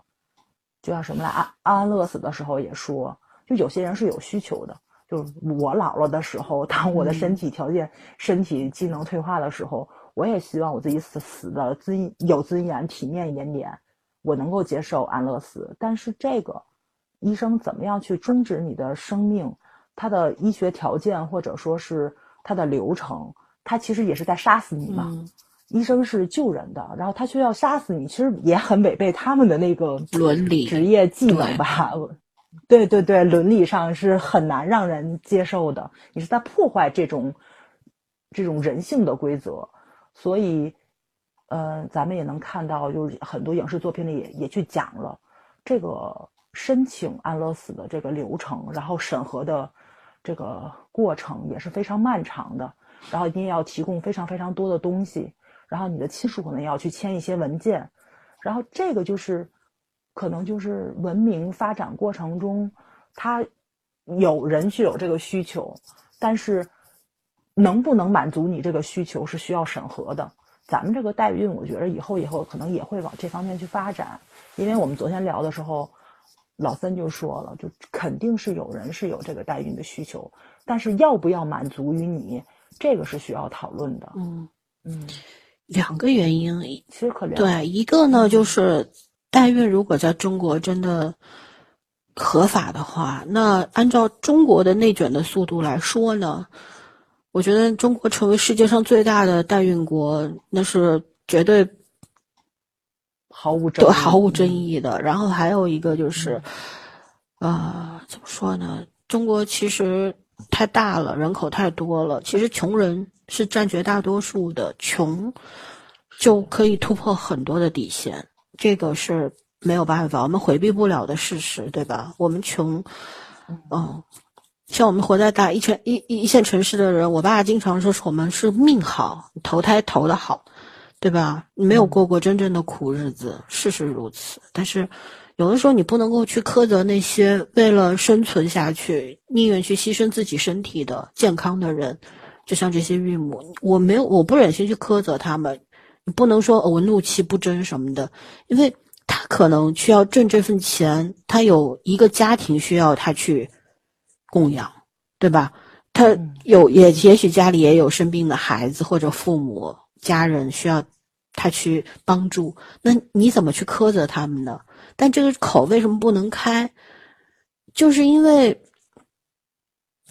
人口太多，整体的这个 文明素质比较低，然后呢，资本的力量太猖狂，然后法治有的时候法律控制不了这一切，因为法律只是托底的。它不能凌驾于一切之上，它也不可能面面俱到，对吧？啊，人口多是好事情，基数大，但是它也有优劣势。好的时候团结，一件事儿大家拧成一股绳儿，对吧？我们疾控做得好，但是不好的时候是什么样？我们也不是没见过，对吧？没有见过也听过，人性当中的丑陋是怎么暴露出来的？赤果果的放在那边，对吧？赤裸裸，我故意说的啊，不要说我白字啊。对，然后 对，就是，所以说还有就是，这世界上就真的有很多很多事情它是无解的。就我们长大以后，就以前小时候总是想要一个答案，就觉得哎，什么事情好像都是应该有答案的。但长大之后你就知道特别无奈，对吧？没有答案的。但这种无解的事情出现了答案。这种答案就落在哪里？落在金钱和权力上面，多可怕呀！大多数人是没有这个的，既没有金钱，也没有权利，那就是沦落为待宰的羔羊，嗯，对吧？就咱们前些日子，你有没有印象？就是那个被冥婚的那个姑娘，嗯，二十多岁的小姑娘，那个女孩其实就是，呃。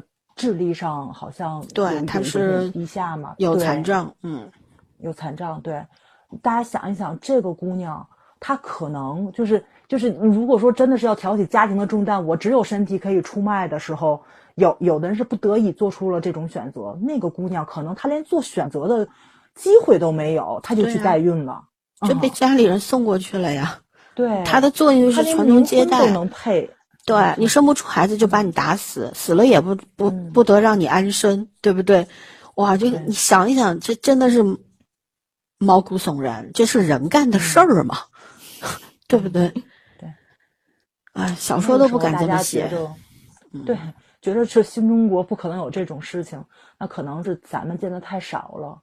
就是如果说真的把这个口子豁开了的话，会有非常非常多适龄健康。又不能够决定自己命运的女孩子就掉进了魔掌，因为印度之前就有这种，他们代孕合法的时候，就真的有很多年轻的姑娘突然之间失踪了。咱们都知道他们是强奸大国，但他们也是姑娘失踪大国，姑娘被泼硫酸大国。就那个国家，什么事情都可能发生。难道你希望中国也变成这个样子吗？对对，最后我觉得很可怕。嗯，是我我这这几这几天看到有一些，呃。就是女权号，就我觉得他们不配，不配谈女权，也不配谈女性，就就是一门生意。他们就是明晃晃的在那边说，为什么代孕不可以呢？对吧？如果说就是，呃，为什么女性代孕，女性选择代孕不被骂，男性选择代啊，女性选择代孕要被骂，要被封杀，然后男性不被骂？我觉得这是在模糊焦点，对不对？我们讨论的是代孕这个事情在中国这片土地上是否可行。如果不可行的话，原因在哪里？而他们只是把这个事情直接拉到了男女对立的那个 角度上面去了，对吧？然后好多人都在支持他们，说对啊，就不应该封呃封杀郑爽呀，他也没有什么错呀，对吧？他有钱，他为什么不？他也在合法的地方，合法的美国的某个州，呃，做了做了代孕啊，等等啊，他又没有违反中国法律，哇，我真的是，嗯。就对，没有违法，两国的法律他都他让我恶心，就在于他钻法律空子，而不是违法不违法，就是明知而故犯嘛。最恶心的不就是明知而故犯的人吗？对吧？而你们这些给他撑腰的人，不就是也在明知而故犯吗？对你来说，你今天这个流量来了，你就有钱了。可是你有想过，你说的这些话会带给那些不明就里，或者说一些确实。脑子不太好的人什么样的影响吗？他们会就会觉得啊，对呀，我又没有，他又没有违法，为什么要去苛责他呢？你们有什么权利封杀他呢？你们是不是公权力也下场啊什么的呀？是不是对他不公平？我觉得这件事情是两件事情，它不是同一件事儿，对吧？嗯，对，就很多时候吵就是架就是 吵的不是一件事儿。啊，这种挑事儿的人真的挺烦人的，而且而且特别多，嗯对吧？而那些现在 B 站这两天天天开始骂郑爽，骂完郑爽骂华晨宇，骂张碧晨，反正就是 都是深意嘛。我觉得就像圈圈说的，说的都差不多，有什么好看的？对吧？要骂我们自己不会骂吗？我们我们要说的是这个事儿出现了，它为什么会出现呢？我们怎么去警惕它呀？嗯可能避免不了，但是总得有个解决的方法吧。而这个解决的方法，并不是说你只只仰依靠于这个公权力来下场，希望政府一刀切、管控什么的。这个社会环环相扣，政府只是其中的一环啊。嗯人呢，作为一个社会人，你没有责任的吗？对吧？就就是就，如果当你当我们去谈作为一个社会人，人人有责的时候，他也会嘲笑你，觉得你你们这个是不是，对吧？太夸张了呀，什么的呀？我们只是普通小屁民，我们为什么要承担这份责任？我觉得这个跟你是屁民也好，你是有钱人也好没有关系，只是作为一个人，你应该拥有的素质嘛，对吧？就像这些搞男女对立的人，和就教教育，可能他们就有时候在那个微博上面发文章，说自己怎么教育孩子啊，女孩子一定要，呃，什么呀，自尊自爱呀，要怎样怎样，男孩子要怎样？我觉得都不是，其实就是要教育一个人。你作为一个人，不管你是男人还是女人，老人还是孩子，你作为一个人，你应该是什么样的，对吧？你你活在这个世界上面，你不是来凑数的，你也不是来作恶的。所以我觉得，所以我其实是赞成那种优优生优育的，条件好的人多生几个吧。对，当然，条件好不止不单单是指有钱啊，而是指你自己有能力去 把一个孩子教育好啊。光有钱还不够，对吧？嗯有钱没脑子也不行，那生出来的那都那都是什么呀？那是给社会来添乱的。而我比对我比较反对的就是那种，就是你明明很贫困，然后也没有文化，也没有能力去教育一个孩子，然后生一堆，嗯长大孩子你也不带，对吧？就留留守儿童嘛，留守儿童现在是青少年犯罪的一大隐患，给这个社会添了多少乱，对吧？你说我有权利生，对你有权利生，但你也有义务养啊，嗯你养了吗？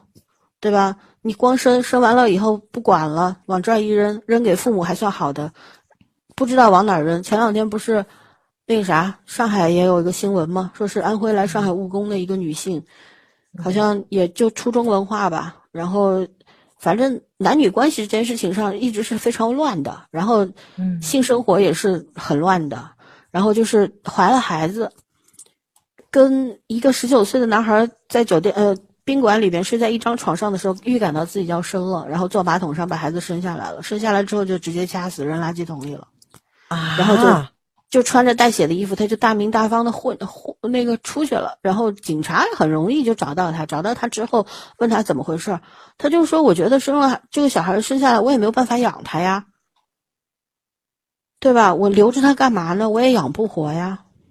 我的妈呀，这样的人，我觉得挺多的呀。不觉得这这样的人我？他不知道，他就觉得我养不活，我留着他干嘛？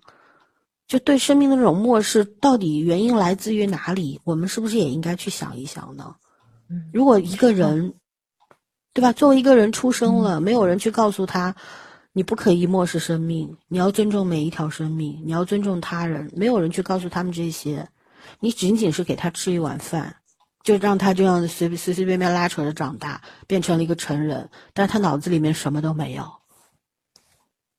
不可怕吗？所以，虽然优生学说起来，这又在伦理上面，在道德上面是，好像对很多人好像就谈这个很不公平。我不是在谈优生学啊，我只是说，如果你必须要生一个孩子的话，那麻烦你好好的养大他。养大他不仅仅是给他钱花、给他饭吃，而是要教育他成为一个独立的、拥有独立人格的、身心健康的人。做不到这一点，还是别生了吧，对，对吧？是的，嗯，老三说这个让我想起来，我之前看的一个就是医院里面的人在网上写的，啊，我这不是段子，这是真事儿，是什么呢？是住院楼上有一个人跳下去了，跳下去之后呢，就整个住院部人就疯了嘛，然后就你得确诊确认是哪个病房的人跳了，然后所有的护士护士长就开始跑，然后在跑的过程中，后来就说了那个不不是住院部的人跳的。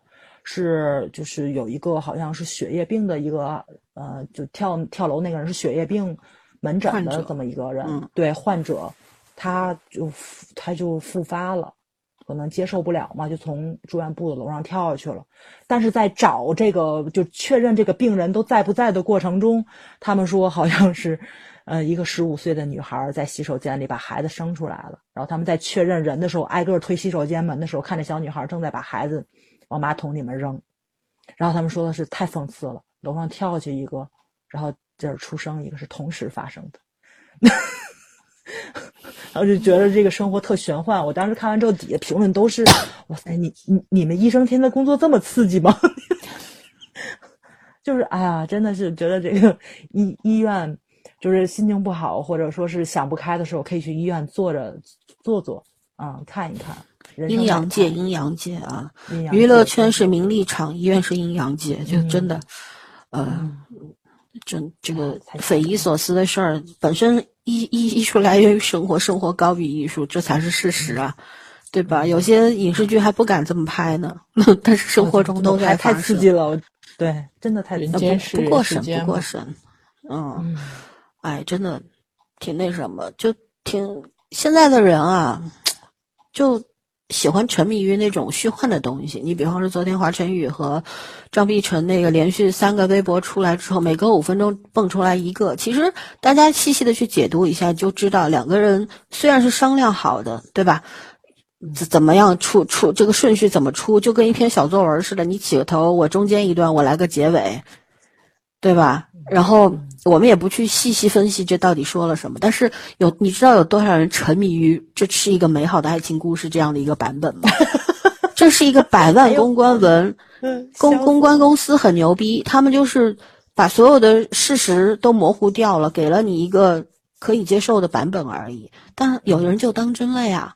但我们看一看就知道这里边有很多的猫腻呀，只不过这些到底发生了什么，咱也不知道，咱也。也也不知不可能知道，那我们唯一能祈求的就是，觉得觉得庆幸的，也不是祈求吧，庆幸的就是，哎，这孩子总归是可以，对对对，有有父有母，对，然后也会在好的环境里面长大，就是值得庆幸的事儿，对吧？甚至因为有前面那俩孩子垫底儿了，所以这孩子肯定会好一点，就只能这么去比较吧。但是。就我我在想的是，为什么有那么多人会相信这个版本呢？真的，这个社会上的人已经蠢到这个地步了吗？我我想的是这个，你知道吗？哎呦，大家都觉得这是一个特别美好的网文小说，我就特别无语，你知道吗？说什么说什么？呃，他他霸总的情人带球跑，多年以后带着孩子回来了，说啊，居然真的在现实当中实现了，太美好了，我吐了，脑残吧这是。哦，无语了。前一段真的会有老师发了一个文章吧，然后有一句话，你还记不记得？最后结尾那句总结，我觉得特别好，就是说这个时代是人们是心态上的老化，心智上的幼稚，幼稚。嗯，对，不就说了吗？互联网幼儿园弱智。王一博说的无语，不懂。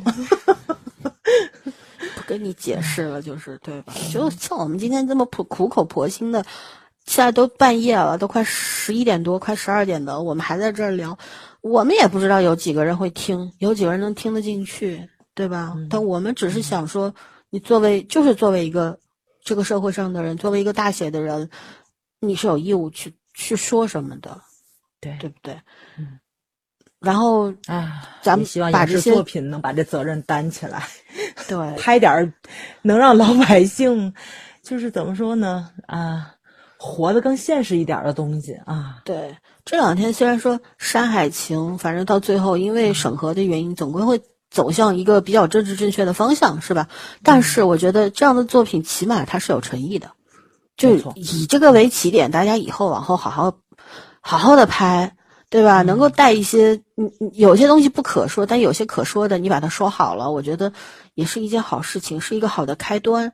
但我觉得我们心里都明白，像《山海情》这样的作品也只是凤毛麟角，就就是这才是可悲的地方嘛，对吧？那我们最后聊聊昆明的这个劫持的案件，其实这个是，哎，特别让让人揪心的一个事儿，因为毕竟是有一个孩子已经失去了生命，对吧？是然后我们在赞美这个小朋友英勇的时候，我更关心作为一个心理学工作者，我想的是，啊、心理专家什么时候能够介入，嗯如何帮这个孩子？小孩子可能还不太懂事儿，嗯，他很勇敢，对，但是当他冷静了之后，他会怕的。心理专家什么时候介入？有没有非常好的一套的计划去帮助他？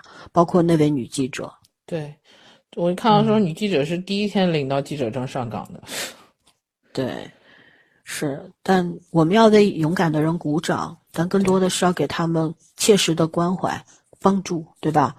还有就是，网络上有很多人说，为什么不公开这个劫匪到底跟记者说了什么？我觉得真的，大家不要去有什么阴谋论，无论他受了多少的委屈、冤屈或者怎么样，当他把屠刀伸向孩子的时候，他就不配。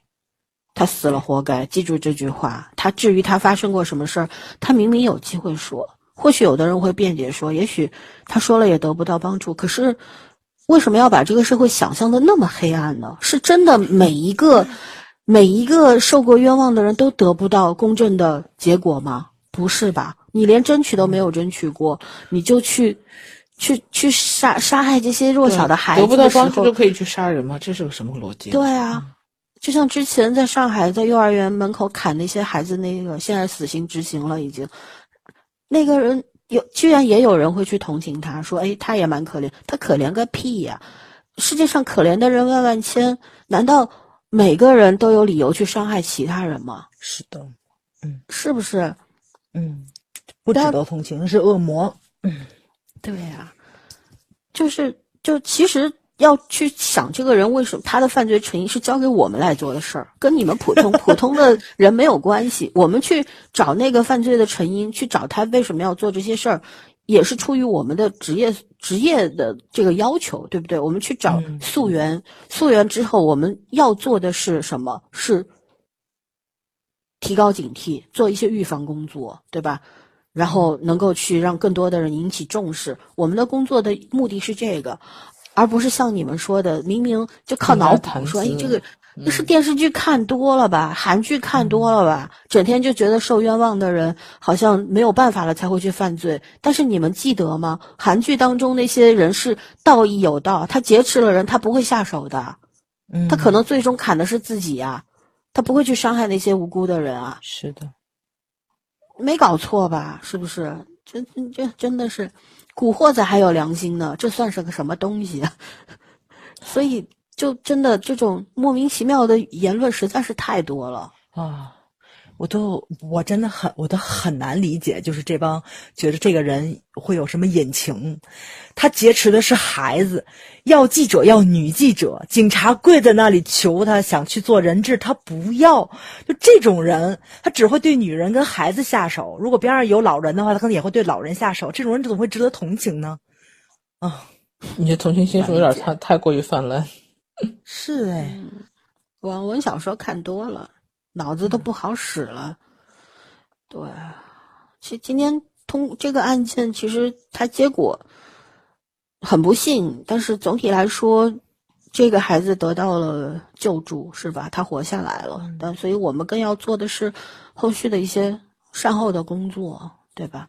然后我我知道也会有犯罪进专家进去进入这个事件当中去溯源的，这个也不用网民们担忧啊，这本来就是一一个工作的一部分，案件的一个环节。然后，嗯、就看到当时那个中学门口，原先我看他，我看有看到当时有人放出来很多的路透的图片嘛，呃，本来那个嗯。上面写的是就是什么什么人人有责啦，这五讲四美啦，估计就是这些标语类的。但是，嗯、就最后那那张图片上面写的是什么？我翻一下啊，我我那个图存着。哎，哪儿去了？说我说我去翻一下那张图，那张图上面混的太多了。啊，写的是二零二零，我看见过星辰，也看见过尘埃，索性都翻篇了。我觉得这句话让我很感动。其实我看到那么多关于现场的图的时候，看到这张图的时候，其实有有点想要掉眼泪的。就但二零二零太不容易了，是吧？二零二一好像也更 很不容易，反正刚开头就这么多的事儿。啊，现在上海也是疫情挺严重的，大家都都都是今天不知明天的吧，就都是很迷茫、很茫然的。可是我也知道，作为心理工作者，我也知道，经历了这么一年，大家熬熬到现在都特别的脆弱。可是一定要记住啊，你脆弱，你身边的人也很脆弱，不要轻易的因为自己的脆弱去伤害其他人。你的脆弱也不成为你犯罪的理由，对吧？对该伸冤的时候要伸冤，而不是去伤害其他人。还是那句话，世界上有很多的冤情可能解不了，无解，但是不要把它落在无辜的人的人命上面，好不好？嗯嗯，哎，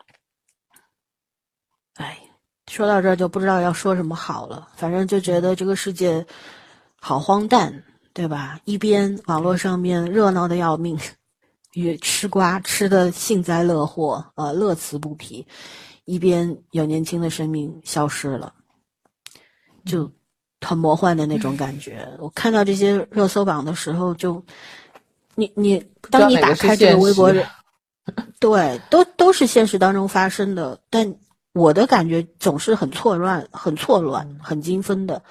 就你看着上面有个人，有的明星，对吧？呃，吃吃了一个什么开心东西，然后上了个热搜。下面上海三例确诊，在下面昆明这个劫劫杀案件，对吧？在下面浙江什么什么的医院里边的燃爆等等，对吧？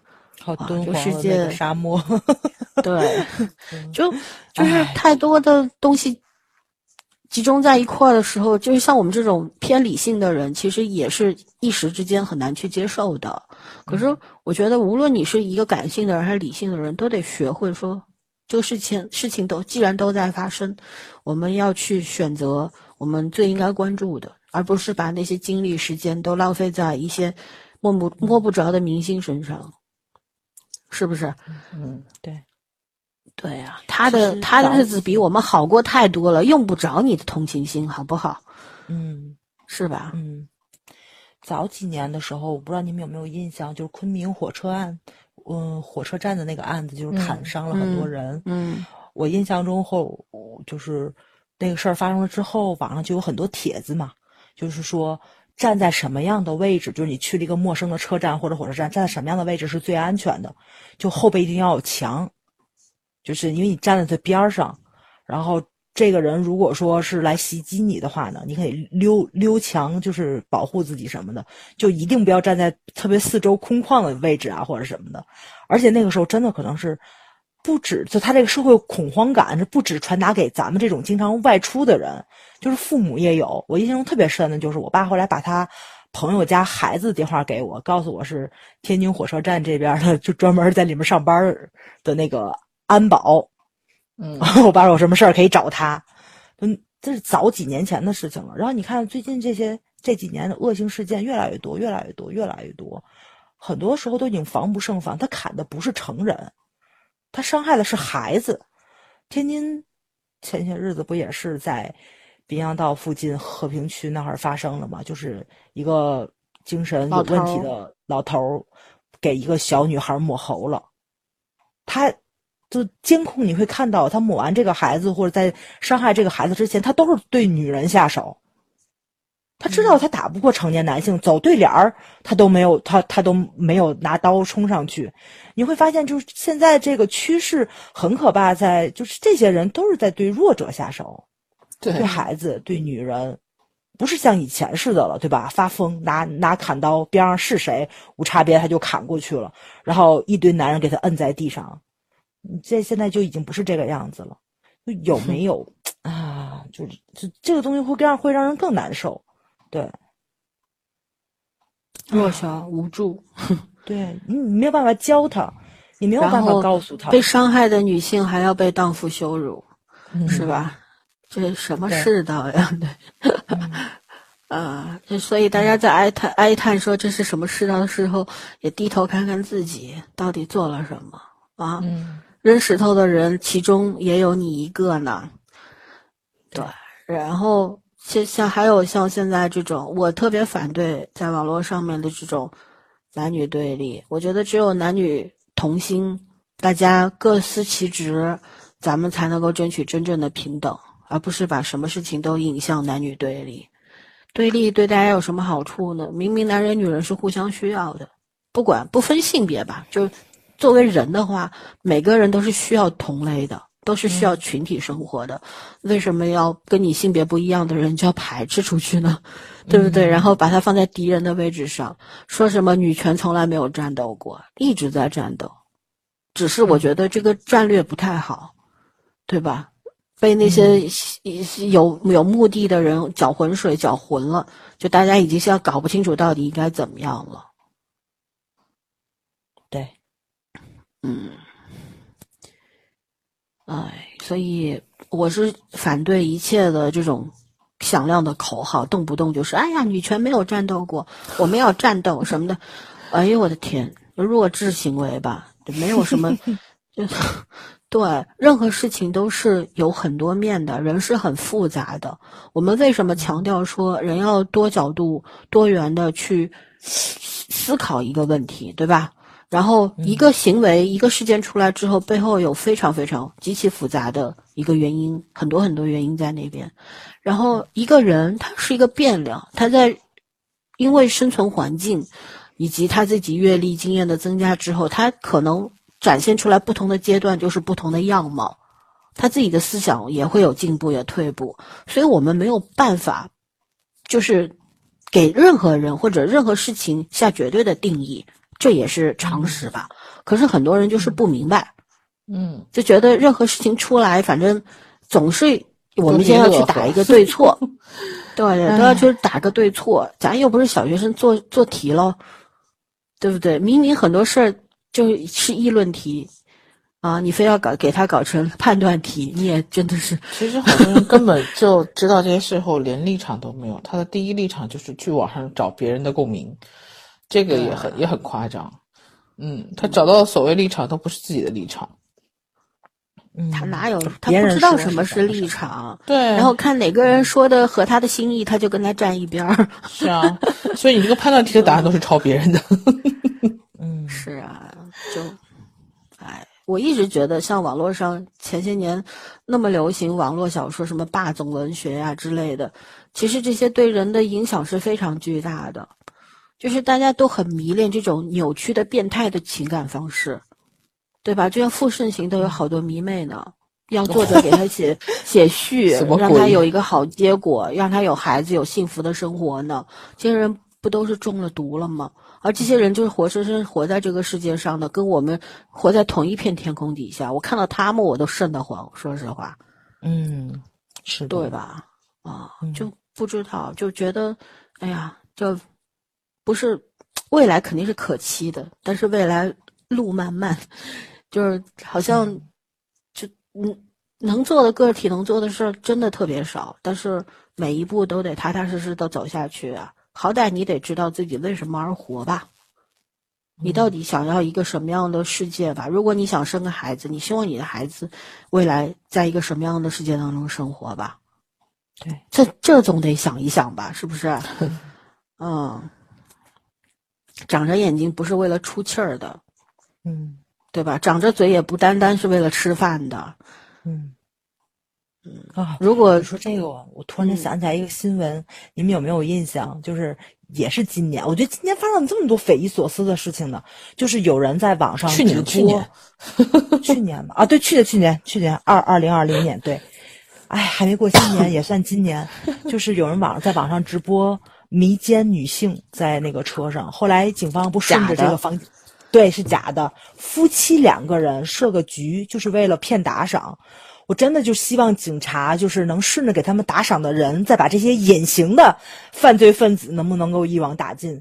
就真的有人，就是因为也有很多人报警啊，想不然警方也不能介入。嗯，对对对对，就真的有这种变态心理的人，而且非常多。不然的话，韩国的那个就是那叫什么房间是怎么爆出来的，对吧？嗯然后当时大网网络上不有这个数据吗？说中国好像是有三百万男性也有注册号，是300顶多中国也有啊，对，对中国也有哦对，但是之后不都不都是这个号也没有爆出来，也没有怎么样吗？嗯对，所以就这些隐形的，我觉得也很可怕，就因为咱咱们基数大，就即使比例很小，但是你会发现这个数字也也是很惊人的，有有这么一批人在网络上，嗯啊、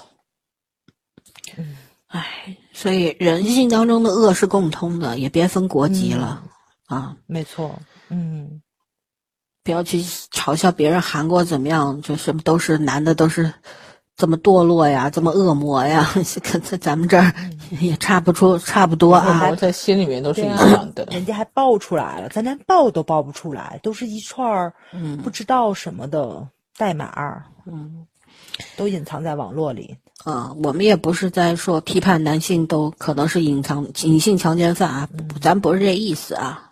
当然也也有男性说过这句话，自己认为的，我不反对。